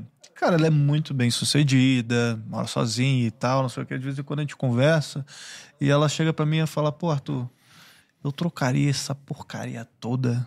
Trocaria esse diploma um que eu tenho na macho. minha parede, entendeu? Por, cara, por um marido. Eu quero cuidar dos meus filhos, eu quero aquele que trabalha, eu não quero mais ficar em rede social, entendeu? Eu quero, porra, cuidar da- dos meus filhos, ir pro meio do mato, criar umas galinhas, entendeu? e, ela- e tipo assim, cara, ela tem tudo, assim, é uma pessoa incrível, inteligentíssima, assim. Ela falou, cara, não quero nada dessa porra, entendeu? Eu quero, tipo, dar uma meia dúzia de criança, umas galinhas, vou pro meio do mato, entendeu? Olha isso aqui, pô. O arquétipo falando a verdade. O né? arquétipo vai falar a verdade e é muito louco porque poucas pessoas vão ter a oportunidade de alcançar um nível de sucesso pra sentir que o sucesso não trouxe serenidade. Tá? Porque mesmo o homem que enriquece, ele enriquece por um propósito. O cara que enriquece, por exemplo, solteiro, ele, ele, ele tende a se desvirtuar. Porque ele fala assim, tá, mas eu tenho toda essa grana, pra quê? E aí ele, ele, ele começa a gastar em pulsões bestiais que ele ainda tem, ele vai se degenerando e tem uma hora que ele torra todo o dinheiro dele. É o cara lá que ganhou a, a loteria no, no- na Inglaterra, 9 milhões de, de libras esterlinas, e ele gastou tudo com, com álcool, drogas, prostituição e festa e viagem. Em seis anos ele voltou a ser lenhador e trabalha 12 horas por dia. Sim. Isso tava nas manchetes essa semana. Que loucura, não vi isso não. E aí ele fala: não me arrependo de nada, faria tudo de novo. Isso é a mentalidade de um cara solteiro que não amadureceu. Aham. O cara ganhou 9 milhões de libras esterlinas, tinha uma dezenas de milhões de reais, e o cara torrou tudo com festa, e ele não se arrepende e faria de novo. É totalmente despropositado, é exatamente por Eu vi isso. isso aí, ele tem que trabalhar 12 horas agora. 12 horas pra se sustentar. É. É uma loucura. Então, o que a gente vê é qual é o propósito, né? Normalmente o propósito da mulher, do feminino, está em ter um lar de qualidade. A energia feminina está vinculada com o lar. A energia que manda no lar é a energia feminina. A energia do mundo é a energia masculina. Não importa qual a luta que, que grupos identitários façam, nunca vai mudar o fato de que a energia do mundo é masculina, é uma energia de combate. Porque no momento, vamos dizer que eles consigam implantar um regime igualitário, matriarcal, derrubaram o patriarcado e agora é um matriarcado, né? E aí o que acontece, no momento que eles estabelecendo esse matriarcado de não violência, todo mundo é, respeita os sentimentos de todo mundo, é como se fosse uma grande família, aquele país do lado vizinho, que é militar ainda, patriarcado, invade e conquista isso. Ué, a gente tá vendo o mundo árabe. Tá acontecendo exatamente isso Exato, com o Ocidente exato. hoje. O Ocidente tá perdendo espaço. Por isso que eu falo a metáfora. A matriarca ela é um jardim. Ela tem que emanar beleza. Mas ela precisa do patriarca, que é um muro em volta. Sem o jardim, esse muro é devastado. E o muro sem jardim não tem propósito. Que é o caso do cara que ganha na, na loteria e simplesmente torra tudo porque ele não tem por que guardar, ele não tem por que viver por aquele dinheiro ou, ou gerenciar esse patrimônio. Né? Essa cooperação é a, é a A importância do muro pra ninguém invadir e a importância do jardim, porque senão o muro não serve pra nada. É, o muro protege o quê? Algo de valor? Não, é um deserto que tá lá dentro. Então o muro não serve pra nada. O jardim sem o muro vai ser destruído. É. Porque a beleza atrai a destruição. Outro paradoxo. Por que, que a gente vê tantos atos criminosos, por exemplo, em vandalismo de arte? Porque o belo atrai a destruição. Por que, que a gente vê esses casos, por exemplo, de como ficou esse último, a pedofilia? a cabe... é muito difícil a gente, quem não estuda a mente humana, entender como é que funciona, por exemplo, a cabeça de um psicopata ou, por exemplo, de um pedófilo. O que ele quer é dessacrar a inocência do belo. Isso é o que motiva ele. As pessoas não conseguem entender. Se você não consegue entender, você não consegue barrar nem prever o comportamento dele. Então isso significa que na hora que você tem o belo, você tem que ter camadas de proteção ao redor do belo. A função da matriarca do feminino no planeta é proteger e gestacionar o belo. E gerir o belo. Que é pegar algo menor e transformar em algo maior. Por exemplo, o marido traz o salário para casa, ela transforma num lar. Ela transforma em educação dos filhos. Ela transforma em momentos de prazer e de lazer e de cultura. Educação. A função do marido é proteger aquela unidade familiar para que nada gere uma instabilidade externa. Essa parceria de cooperação é arquetipicamente a parceria de maior sucesso da história humana. Então, mesmo que temporariamente ataquem isso, a homeostase da nossa civilização vai tender a voltar o pêndulo de novo para aquilo que funciona. Se a gente está vendo um movimento de renascimento, a própria BP é, um- é- é algo assim, a gente está tendo um renascimento moderno. Era só olhar para as famílias antigas, né? O próprio Rafanelli também comenta bastante sobre isso, a gente trouxe ele aqui. De, cara, famílias que se é, perpetuaram ao redor do, ao longo do tempo, entendeu? Sim. Antes, cara, os meus avós fizeram bodas de ouro, pô. 50 anos de casado. Hoje em dia você não vê mais isso, Exatamente. É. entendeu? Morreram juntos, os dois, assim, sabe? Era muito mais a regra do que a exceção nessa época. Você via muito mais casais como regra, como padrão, ficarem junto a vida inteira, independente das turbulências, do que o que a gente tem hoje como uma modernidade E tinham líquida. seus problemas, tiveram seus filhos, criaram seus filhos, tiveram um monte de problema também, Exato. mas estavam juntos. Tava então, junto, lutando contra as adversidades para fazer aquele, aquela parceria funcionar. Né? Só que o que a gente tem hoje é essa relativização, a pessoa separa porque ela não se sente bem mais. Ela, de- ela decide se divorciar ou se separar por uma decisão afetiva. O império do sentido. É o império dos sentidos, é o império dos histéricos. Hoje o que a gente tem no, no mundo é um, um decréscimo da racionalidade da razão e um, um aumento da emocionalidade. O que a gente tem nessas ideologias nefastas é uma idolatria ao emocionalismo. E falando em emocionalismo, a gente percebe também bom, a maioria das mulheres no mundo moderno hoje foram vendido, foi vendido aquele discurso feminista de ah, você pode ser o que você quiser, e amor livre, e relações abertas e tudo isso. Aí a pessoa não constrói uma família ali, chega na casa dos 30 e poucos anos, relógio biológico apita, janela de fertilidade ali. Urgência. Aí fica na loucura pra arrumar um marido, pra ter um filho, pra correr, e aí destrambelha toda a, a construção ali de uma família que devia ser mais planejada, vamos É, dizer assim. infelizmente, isso é um padrão que a gente vê na sociedade moderna, porque quando a gente estuda um pouquinho mais a fundo, e você tem os grandes financiadores dessas ideologias né, de, de progresso e de fluidez na sociedade, porque isso é um moderno e tudo mais, só que esse modernismo não entra na família deles. Sim. Hum, é, a família claro. deles é extremamente tradicional e estruturada. Cada um sabe o seu papel. E ai de você se você tentar sair do seu papel.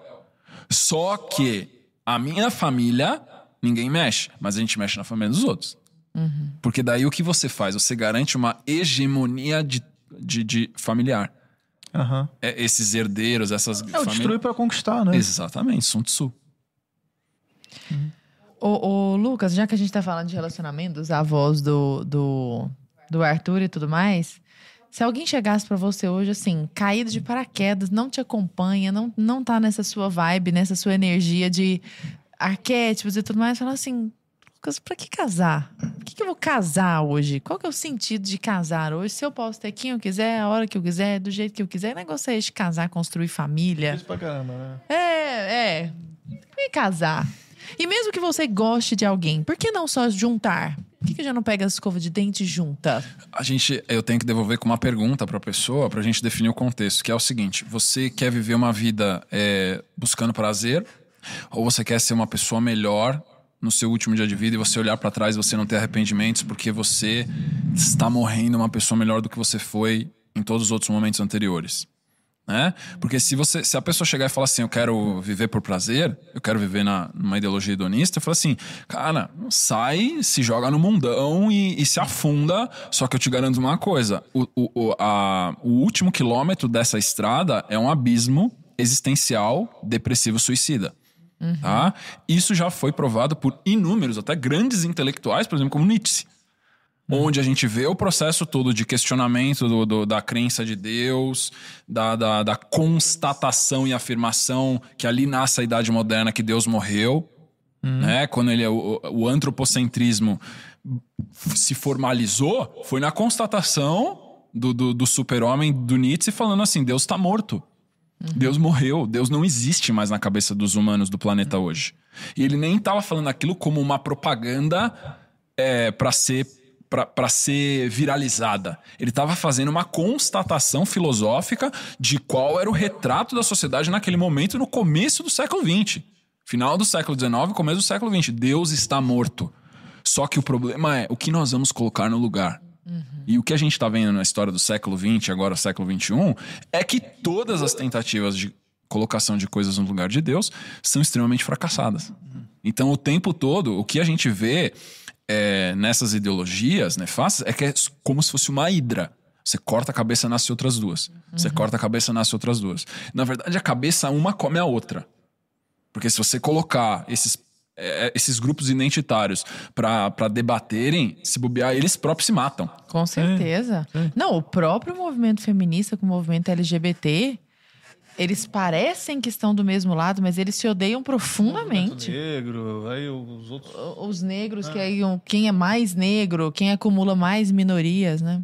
Que loucura. Desculpa te interromper, mas e aí? A, a Hidra. É, Esse processo todo é, é como se a, a- a mítica na Odisseia Hidra, onde você corta a cabeça e nasce outras duas. Né? E aí, qual que é o processo de você lidar também, como na passagem da Medusa, que você não olha para o inimigo? Você deixa o próprio reflexo do inimigo petrificar ele mesmo. O, o, o processo na Medusa é o, o, mal olhando para o próprio mal e se paralisa e se petrifica pela, por ver o que é. Então a gente tem dentro desse processo todo da Odisseia narrativas mitopoéticas que o professor Olavo gostava muito e fala assim: qual que é a narrativa mitopoética que vai prevalecer? A que prevalece há dois mil anos é a narrativa mitopoética do Cristo ressuscitado.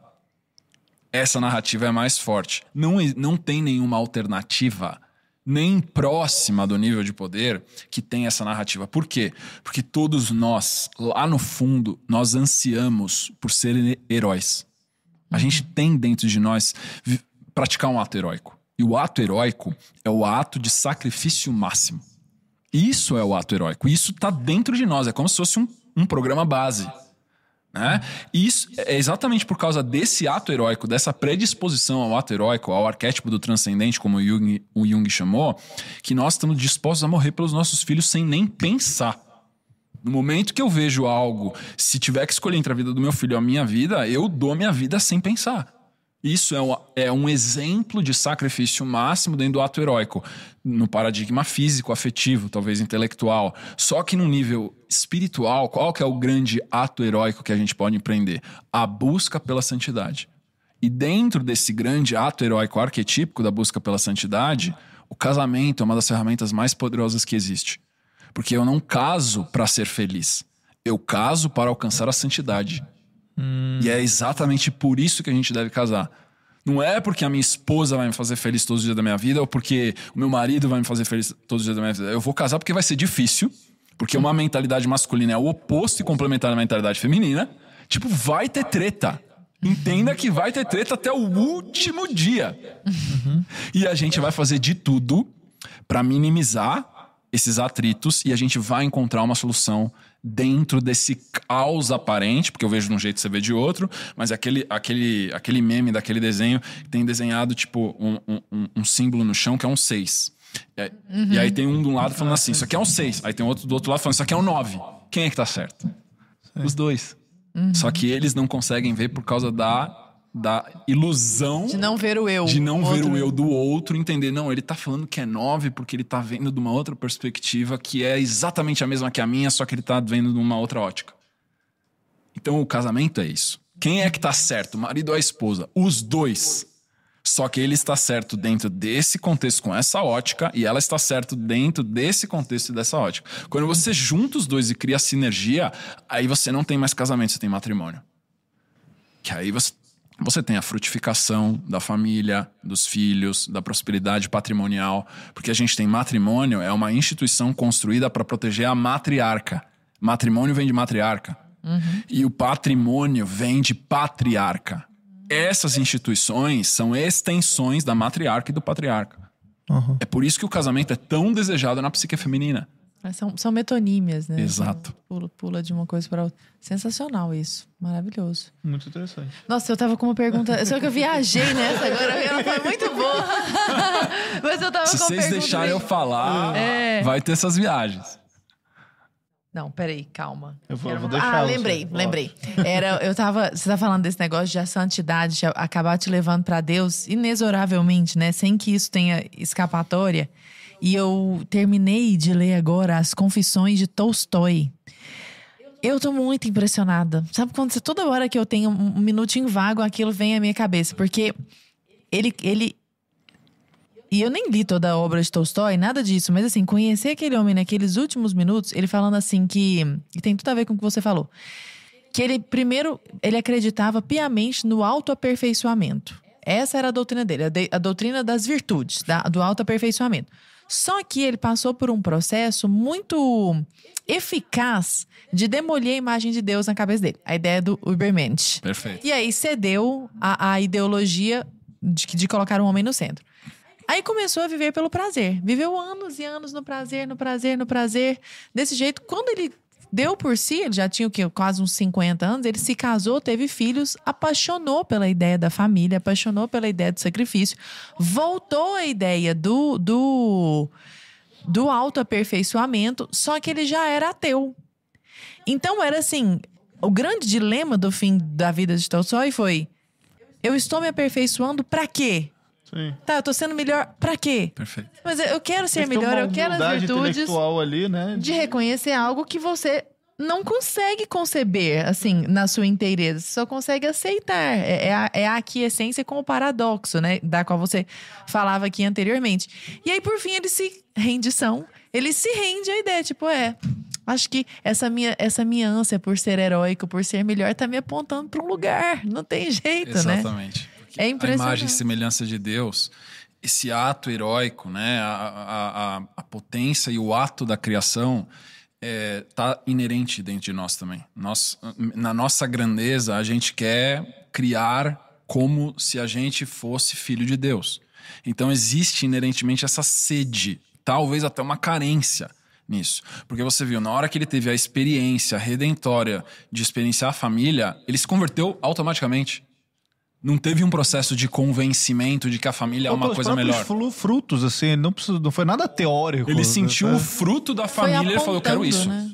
Eu quero isso. E a plenitude de viver por Deus é isso. Quando você sente, mesmo que seja um, um, um, um, um um um pequeno relance da experiência de Deus na sua vida, é como se você falasse: Eu preciso voltar para esse espaço urgentemente. E uma coisa que eu tenho falado bastante em várias entrevistas é que a gente fala do ateu é, e a gente não fala muito do agnóstico e tem tecnicamente uma diferença muito evidente entre o ateu e o agnóstico. Muitas pessoas se dizem ateus, mas elas não são ateus, elas são agnósticos. Por quê?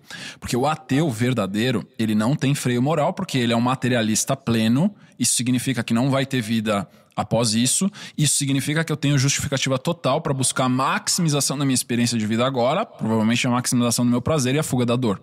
Tá? Então nada tem sentido, então. Se nada tem sentido, então eu vou buscar o que eu quero. É tipo a gente em sonho. Em sonho não é meio assim, sabe? Quando você tá sonhando e descobre que tá sonhando, gente, tô sonhando, posso fazer o que eu quiser. Aí você pula de um prédio e voa, sabe? É tipo é que isso. lá, pelo menos, você tem o resultado da sua ação fantasiosa. você sabe, é, exato. Você tem total controle ali da, É. da, da, da ilusão que você está criando para você. Mas o ateu, ele cria essa, esse estado ilusório de não ter consequências sobre os meus atos, então posso agir como eu quiser. Eu não preciso ter freios morais. O ateu, tecnicamente, não tem respaldo intelectual e lógico para ter freios morais. Só que você vê muitas pessoas falar, ah, eu sou ateu. Tá, mas como é que você trata as pessoas da sua família? Não, eu trato elas bem, eu sou gentil, eu cumpro meu horário no trabalho, eu busco ser verdadeiro. Você fala assim, mas qual que é a fundamentação lógica, já que você é um ateu? Pra você querer tem fazer essa o bem, vida assim, e você você tá vai- tratando os outros bem, por quê? Porque seria muito melhor você passar por cima do outro e pegar o que você quer. Você fala assim, não, porque não é o certo. Aí você vai ver que muitos ateus, eles agem de maneira correta por uma certa convenção ou por uma certa compreensão também da lei de ouro de- do Evangelho de Lucas, onde eu trato o outro como eu quero ser tratado. E isso é a diferença entre um ateu e um agnóstico. A pessoa que tem freios morais, mesmo que sejam convencionados, ele é um agnóstico. Mesmo que ele fale, ah, eu não acredito nessa ideia de Deus, esse Deus que hum, tá sentado num trono de barba branca, com um cajado na mão e um raio na outra, e que se você acerta, ele te dá palminhas e um vento favorável, e se você erra, ele solta um raio. Isso não é Deus, isso é Zeus. né? Esse, essa pessoa que tem freios morais, ela é um agnóstico.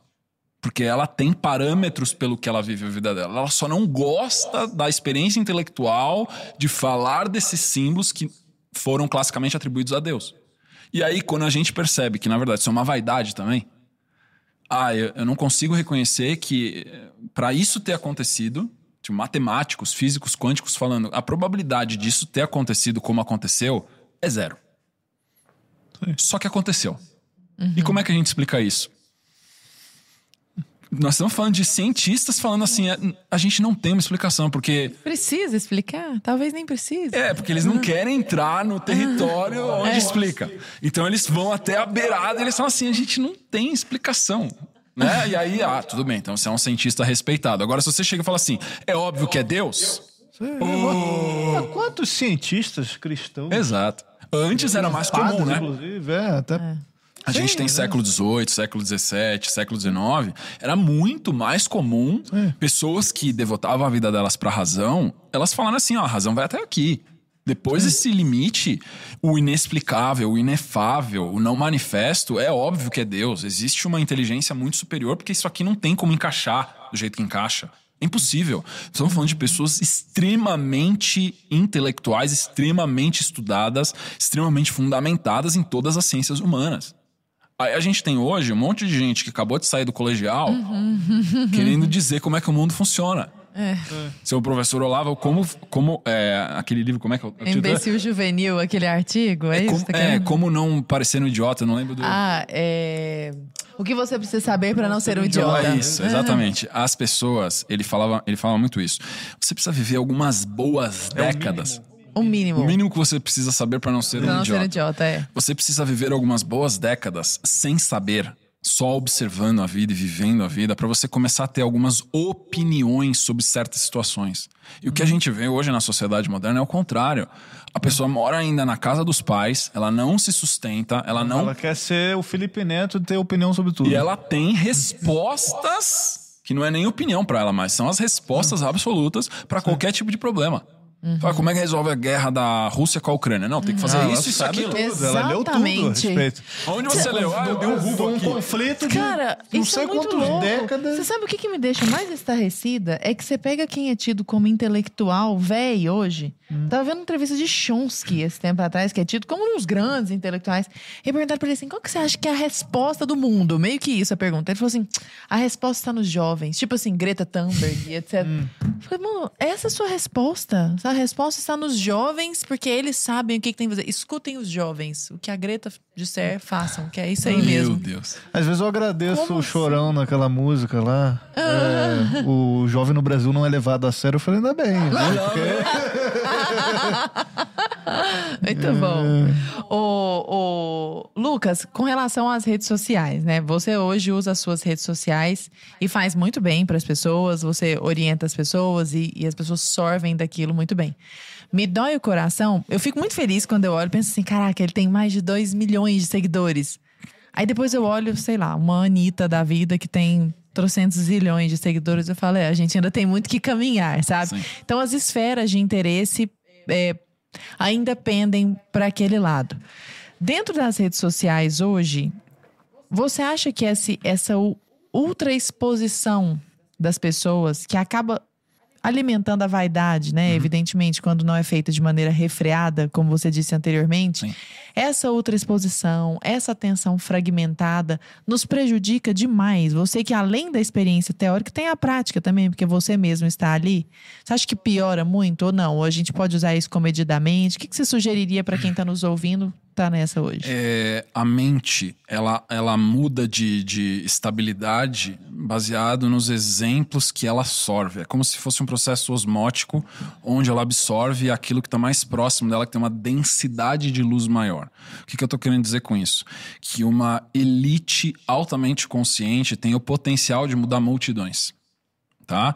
Então, isso aqui não é só uma, uma interpretação é, lógica, teológica ou filosófica, mas tem muitos estudos científicos. Por exemplo, em 1999, na cidade de Washington, você teve um grupo de 4 mil meditadores que meditaram durante, acho que 90 dias, se eu não me engano, e o índice de criminalidade em Washington caiu 28%. Tá? Caramba. Esse experimento foi feito em vários outros locais de meditação com números variados e a gente eh, percebeu que a população de meditadores era 0,7% da população de Washington na época. Se eu não me engano, era 550 mil pessoas morando em Washington e você tinha 4 mil pessoas meditando com intenções espirituais devocionais a Deus. E essas pessoas, nada mais foi feito. Nenhuma política pública, não teve nenhuma mudança nesse período.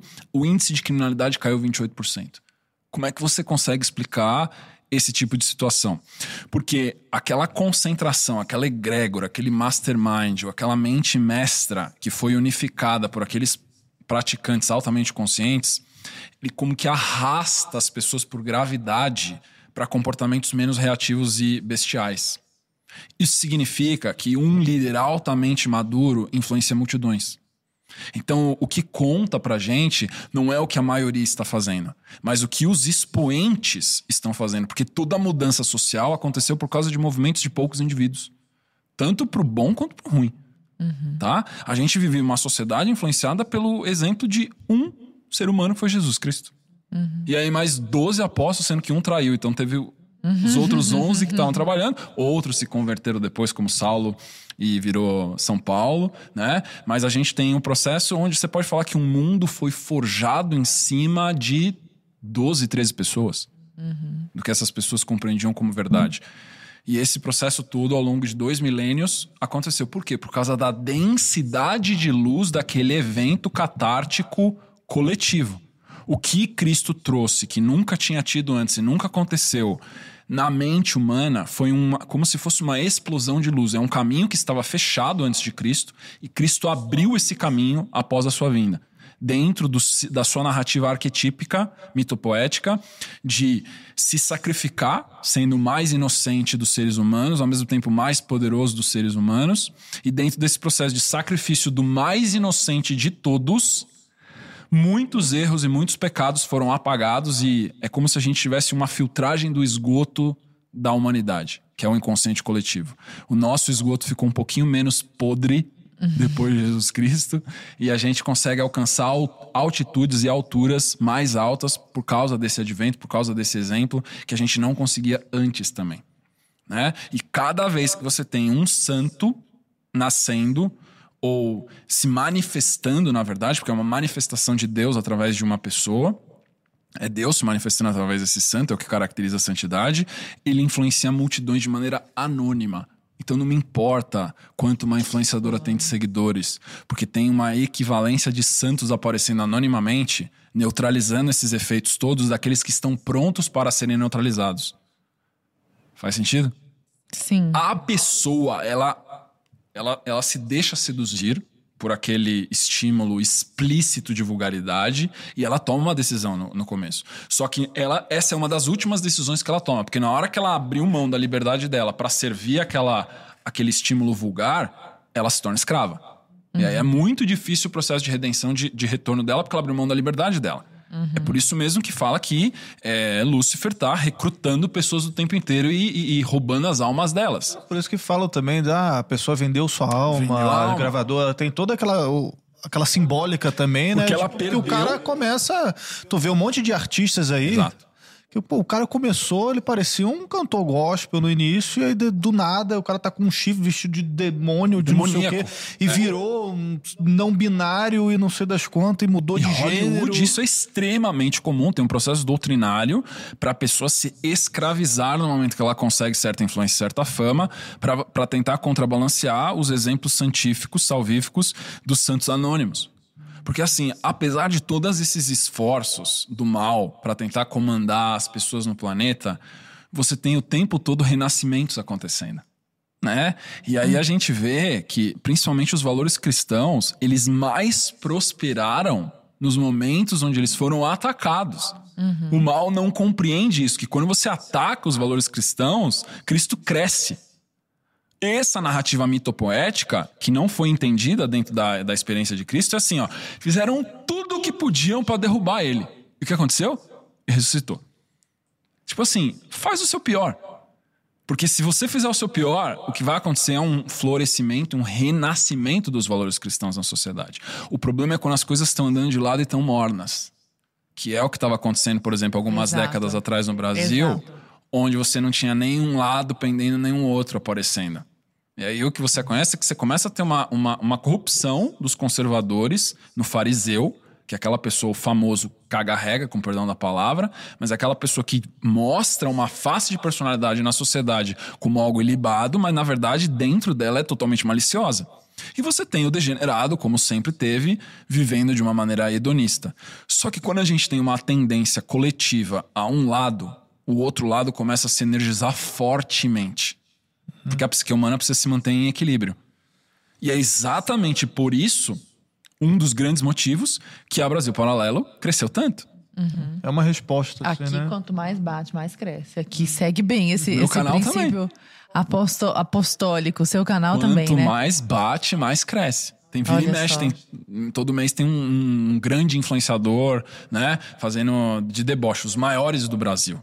Com dezenas de milhões de seguidores, é, tentando fazer uma, uma detração ou uma difamação ou qualquer coisa assim. E nesses dias é quando eu tenho o maior ganho de seguidores, aumenta o número de alunos, mais pessoas comentam, o engajamento aumenta. E o interessante é o seguinte: os algoritmos das redes sociais hoje, eles são geridos por inteligência artificial na primeira camada. Na hora que ele entende que aquele canal está gerando um grande engajamento, ele entrega mais. É. Porque o Instagram, no final das contas, o YouTube, é uma ferramenta de mercado. Sim. Na hora que as pessoas começam a atacar o canal ali, o que, que o, o Instagram entende? Opa, tem esse assunto, tá tá, em alta, odiar. dispara para mais pessoas. E o que acontece é que pessoas que estão prontas para receber aquele conteúdo, recebem aquele conteúdo por causa do ataque. Então a pessoa não consegue ver que tem um bem acontecendo por causa do mal que ela tá fazendo aqui, e esse mal que é feito na frente, ele já o Deus já deu a sua potência para você resistir. Você não recebe um ataque que você não consegue sustentar. E é muito do efeito Streisand, né? Que é tipo, cara, você tá. é, é, todo mundo tá falando de você. Eu nunca ouvi falar do Lucas que esse aqui. cara aí? Mas pouquíssimo. O que, que tá todo mundo batendo nele? Ah, olha só, pô, eu concordo com o que ele tá Pô, falando aqui, gostei entendeu? demais Eu aqui. senti. Entendeu? É, o, o, o- a própria ascensão do Bolsonaro no Brasil foi isso, assim, no início, porque, pô, ninguém sabia que era o cara, ele ia na, na- no programa de TV, começaram a bater tanto nele, e, pô, um monte de gente falou, pô, mas eu concordo com o que ele tá falando aqui. Que é só o cara não matar, não estuprar, que não vai preso. Pô, eu concordo com isso aí, entendeu? E aí a galera foi. Não só ele, né? Como vários, como muitos, né? Então, Esse, esse é um princípio espiritual que Jesus explicou na, na metáfora da semente da mostarda, que gera a maior árvore é, conhecida por toda aquela audiência de Jesus naquele tempo. É o seguinte: se a gente olhar pré-eleição do, do antigo presidente Bolsonaro, você ia ter. Se a gente tivesse a visão de ciência política que a gente tem hoje, a gente ia falar assim: o Brasil tá perdido. O próprio documentário de vocês, O Teatro das Tesouras, é a, a comprovação, a evidência científica de como era tudo um, um cenário, era algo construído e era uma alternância de poder falsa. é da esquerda contra a esquerda. Era bolchevique, trocava pra menchevique, menchevique trocava pra bolchevique, e isso ficava, tipo, fingindo que tava trocando de mão o poder. Aí você tinha um deputado que era contra tudo aquilo e tava há 28 anos falando as moscas lá. Sim. Ninguém ouvia aquele cara que era um lunático. E aí o cara vira presidente do Brasil. E a gente tá falando só de fatos aqui. Estamos falando de opinião. Sim, sim. E aí o que a gente está vendo, e isso que é exatamente o que eu estou explicando também dentro do processo de santidade e de influência das pessoas vulgares, é que a regeneração ela vem dos locais mais inesperados. Tá? Então, na hora que você está vendo um mal aparecendo muito no palco aqui, pode ter certeza que tem um bem equivalente fazendo a limpeza do, do mal que aquele, aquele mal gerou Outro- Nos bastidores. nos bastidores. Só que o bem, ele age de maneira anônima. Porque o bem não quer chamar a atenção. Existem alguns expoentes da virtude que Deus fala assim: ó, você vai aparecer. Mas eu não quero. Não, mas você vai ter que aparecer. Tudo bem, mas então me, me dá potência pra aguentar, porque esse fardo é pesado demais. E aí Deus vai dar lá e dar a potência pra aquele bem se manifestar. E aquele bem vira meio que o alvo como a BP é. Né? E aí você centraliza um monte de ataque do mal, é que você não tá vendo o bem anônimo que está sendo feito por todos que não estão sendo atacados. Faz sentido? É como- Frutos, inclusive, também do teu bem, do bem que você tá fazendo. do ali, bem né? que você tá fazendo. É, é como se você fosse um tanque de guerra ali na frente do batalhão, atraindo ataque, porque você chama atenção demais. E não pode esse tanque de guerra entrar, então ah, todo mundo atira nesse tanque. Só que toda a infantaria que tá em volta passa batido. Então o bem ele atua de maneira anônima, de maneira estratégica, de maneira oculta. Na hora que você vê o o processo já se regenerou. Só que o que dá audiência é o explícito mal. Sim. Então a gente não tem que se preocupar muito com essas audiências astronômicas que essas pessoas têm, porque é tudo muito evanescente. Né? A pessoa foi lá e fez uma tatuagem num lugar íntimo dela e postou nos stories, só que amanhã já não é notícia. É. Entendeu? Na hora que você faz um documentário, uma entrevista edificante, eu fiz uma aula há sete anos atrás, eu tenho. Cada mês que passa, cresce mais as visualizações, porque a gente está compartilhando algo que é atemporal. Não é evanescente como a tatuagem na região íntima do- da celebridade XYZ. É algo que se a pessoa vê hoje, vê amanhã, ou vê daqui a 50, 70 Faz anos, sentido Vai fazer sentido. o Sêneca é best-seller até hoje. Isso foi escrito há 2.500 anos atrás. Marco Aurélio. Como é que você explica um negócio desse? Mas eu queria muito que você falasse, ô, ô Lucas, sobre a questão do imaginário. Porque o que acontece? Existe uma certa crença que é assim: as pessoas trabalham muito de maneira geral, e aí elas chegam em casa, o que, que elas fazem? Eu mereço. Né? Aí pega a rede social, não quero ver um negócio que me dê muito trabalho para pensar. Eu vejo o Lucas Kudeler falando lá, um negócio que me faz pensar demais, tô meio cansado, não quero isso não. Técnico, né? É muito técnico, o cara vai lá. Muito esforço. Exato, muito esforço. A pessoa vê meme, porque o que, que tem? Eu mereço, eu trabalho, eu sou uma pessoa honesta, eu não tô roubando ninguém. Não tô falando de ninguém assim. Tô falando de pessoas bem intencionadas, sabe? Que não são moralmente degeneradas. Ela vai, pede uma comida meio porcaria porque ela merece, e ela vai se dando esses auto-mimos que são muito deletérios para ela própria, sabe?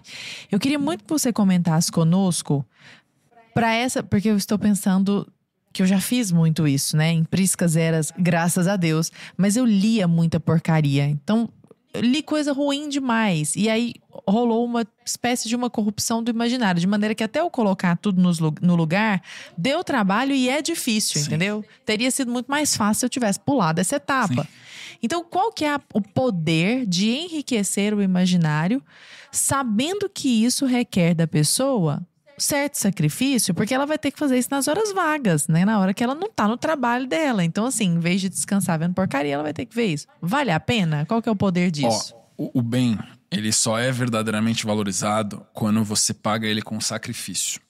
Tá? Então, se você não passa por um ato heróico, uma narrativa mitopoética heróica dentro da sua subjetividade como indivíduo, você pode ter tudo do bom e do melhor, todos os talentos que Deus te abençoou. Se você não foi colocado à provação, você não vai valorizar tudo aquilo que você recebeu. A gente consegue ver numa escala menor, por exemplo, o comportamento usual de herdeiros.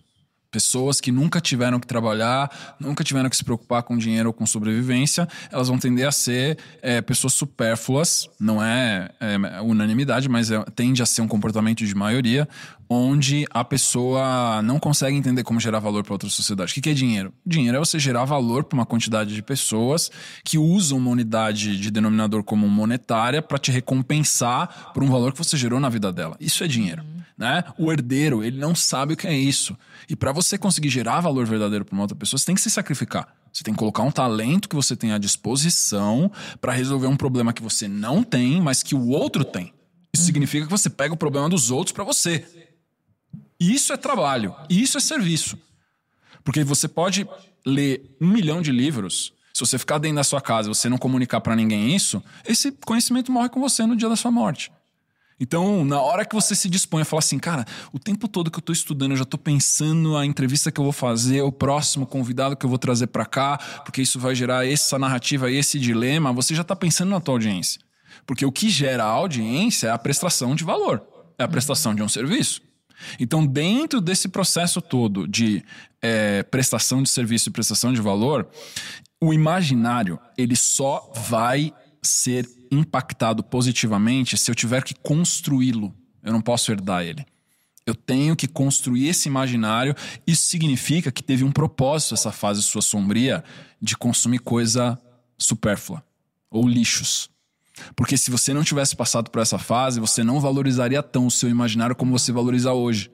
Porque você teve a oportunidade de não entrar nesse padrão e você entrou mesmo assim. Você tinha assim, ó, você pode ficar com o seu imaginário incólume ou você pode consumir fofoca, sei lá. Aí você fala assim: bom, dentro dessas duas opções, vou consumir fofoca. então perceba que antes da gente ter o discernimento, na hora que as duas opções são ah, mostradas pra gente, se você quer o bem ou você quer o mal. Eu quero o mal, porque o mal é conveniente. Sempre é mais conveniente. Porque ele gera um bem-estar agora. Ele gera um prazer momentâneo. Só que eu não tô vendo o preço oculto que eu tô pagando lá na frente. Tipo, eu tô destruindo o meu imaginário por causa de um prazer agora, porque eu tô entediada. Ou porque tá acontecendo alguma coisa que eu não gosto. Né? Então, esse processo de não conseguir discernir essa decisão, e a gente pode trocar para qualquer experiência humana, é adquirir maturidade onde eu falo assim: não, eu vou praticar o bem, eu vou escolher o difícil, eu vou escolher o desconforto frente à conveniência do confortável, do prazeroso, do hedonista. Quando eu faço essa escolha, eu acostumo a fazer essa escolha, escolher o desconfortável, aí eu consigo construir um imaginário consciente, não herdado, e aí sim eu vou valorizar o sacrifício.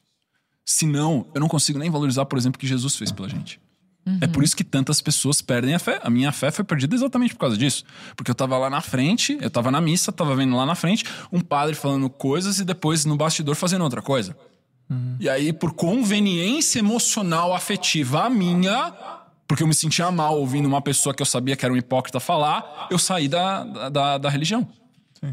Só que o problema não é o padre, o problema não é a, a, a fé em si, né? O problema era a figura ali do... A pessoa que não pratica Sim. o que ela fala. Eu tava Sim. ouvindo um hipócrita, eu tinha que entender e discernir que que é o hipócrita que ganha o ensinamento. Exato. Só que por conveniência emocional, afetiva a minha, isso é imaturidade.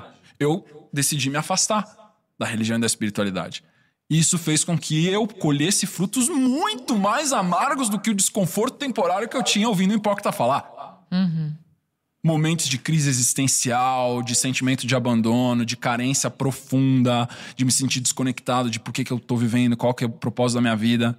Isso tudo veio porque eu escolhi conveniência afetiva aos domingos. Entende? Então, esse processo de desenvolvimento de virtude, eu só consigo hoje valorizar a disciplina, as virtudes que são emanações de Deus dentro de nós, porque eu sei o que tem do outro lado. Eu sei quão escuro é o lado escuro. Se eu não ver quão escuro é o lado escuro, eu não consigo valorizar a luz. É como se a luz fosse algo sine qua non, algo básico, algo dado e algo incondicional que sempre vai estar presente. Não, se você não merecer a luz, se você renegar a luz, você perde a luz. Que é o que a maioria das pessoas hoje em dia fazem. E a Brasil Paralelo faz um trabalho muito bom de neutralização e antídoto disso. É, as pessoas vivem na sociedade moderna como se as coisas fossem já é, dados e premissas. Tipo, o asfalto, é óbvio que tem que ter asfalto. Internet tem que ter internet. Desde o começo dos tempos. Desde o começo dos tempos. iFood tem que ter iFood. É tipo, tempos fortes criam pessoas fracas, né? Exato.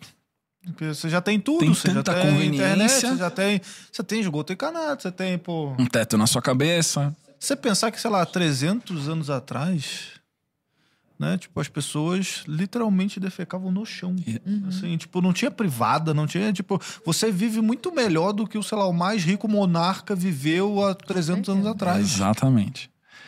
Você tem iFood chega na tua porta, cara. Você Chega comida, aperta não um precisa nem- botão, chega a comida. Quando que na história humana esse- tinha essa assimetria de esforço e recompensa? Nunca. E se demorar, você ainda reclama. Reclama e dá uma estrela e fala assim: que tipo de restaurante é esse que demora pra entregar? Tava escrito 20 minutos, chegou em 27. Já, a falta de temperança é uma coisa que permeia a nossa vida como um todo. Então, as pessoas, principalmente os jovens, eles estão tão acostumados com as conveniências da sociedade moderna que eles acham que a vida humana sempre foi assim e sempre vai ser. Não, se vocês não lutarem para manter esses estados através de grandes sacrifícios, que é o que os empreendedores fazem. Os, os empreendedores, eles correm grandiosos riscos para estruturar um sistema que gera muito valor para a sociedade. Aí você tem uma camada da população que não se esforça em nada falando assim: "Eu sou contra esse negócio de bilionários". É que você não entende o mecanismo do capi- de troca de capital, porque ele só é um bilionário porque ele afetou a vida de dezenas de milhões de pessoas. Inclusive a sua. Inclusive a sua, porque na hora que ele Aí você olha- reclama do bilionário na rede social que ele criou. Exatamente. Exatamente. Você compra no, no- no aplicativo que o bilionário criou. Só que ele não percebe que o bilionário, antes de criar isso que mudou a sua vida, que fez você economizar, ele não era bilionário. Ele se tornou porque ele prestou um serviço através de alto sacrifício, colocando os talentos dele à disposição de multidões, no caso de bilionários, e é por isso que ele é um bilionário. É porque alguém chegou e passou uma varinha mágica e falou assim: ó, tá aqui os seus bilhões. Por quê? Porque você é mais bonito que os outros, então agora você vai ser bilionário e os outros vão ser a classe oprimida. Sim. Essa falta de lógica dessas pessoas é tanto, é exatamente por isso que a ideologia é emocionalista. É emocionalismo. Porque não tem fundamentação lógica. Porque no momento que você pega uma pessoa que domina a lógica e valores absolutos com um relativista ateu, o relativista ateu é destruído. E ele sai falando assim: bom, essa é a sua opinião.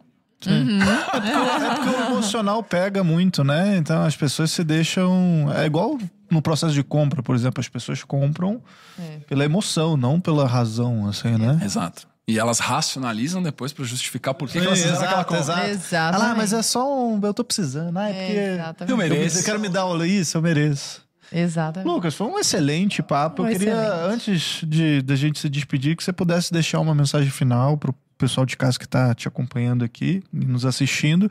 É, as redes sociais também, como as pessoas podem te achar para você continuar espalhando o bem, né? Já que tem tanto mal aí no mundo, a gente consiga espalhar mais, mais o bem, as pessoas possam E te já achar. aproveita e indica pra nós um livro e um filme. Ah, legal. Tá. Antes ou depois de fazer a mensagem? faz, você que sabe. Você que manda. Eu acho que a mensagem principal é se permitam ser usados por Deus, porque a gente acha que a gente tem todas as respostas na nossa vida e a gente não tem.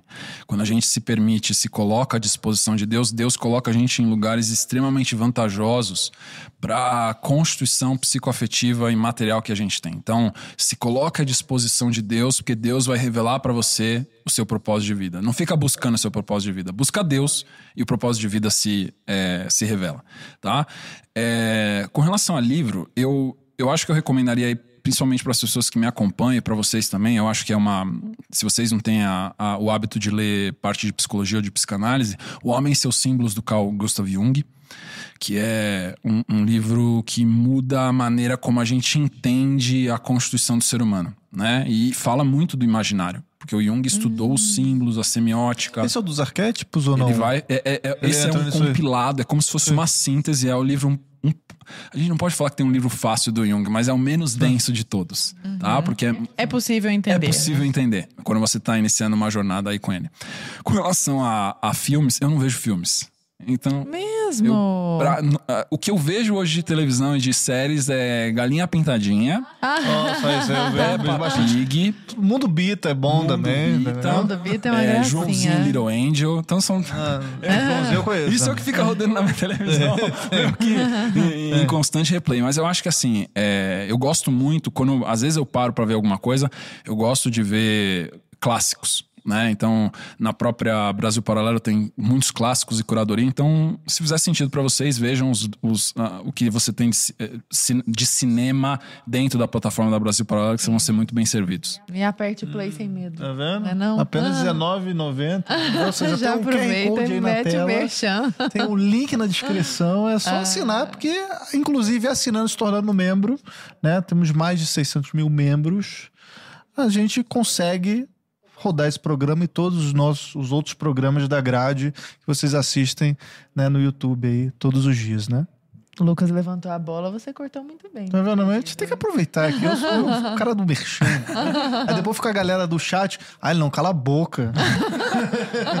Fica só vendendo. Muito tem que bem. falar pra você assistir isso aqui, entendeu? É porque Exato. tem- Não é de Opa! graça. Quantas famílias tem por trás do programa, pro programa tá rodando e você tá agora vendo na sua casa, na conveniência do seu sofá, no Exato. seu tablet, no seu celular, você tá vendo toda essa conversa. Tem dezenas de pessoas trabalhando aqui que são famílias que precisam se sustentar. Isso é prestação de verdade. serviço, isso é prestação de valor. Tá vendo? É isso. Muito então, isso aí. As redes sociais, claro. Lucas Scudeler e no Instagram, no YouTube e no Instagram scudeler.lucas. Beleza. De bola. Lucas, ótimo papo. Muito obrigada. Gratidão, Foi Lara, excelente. gratidão, Arthur. Foi um, foi um grande prazer. Querido, boa noite pra você. Boa noite, Lara. Sempre bom, né? Um papo Sempre bom te edificante. encontrar. Até semana que vem. Até semana que vem. Beijo, meu povo. Até Valeu, semana que vem. pessoal.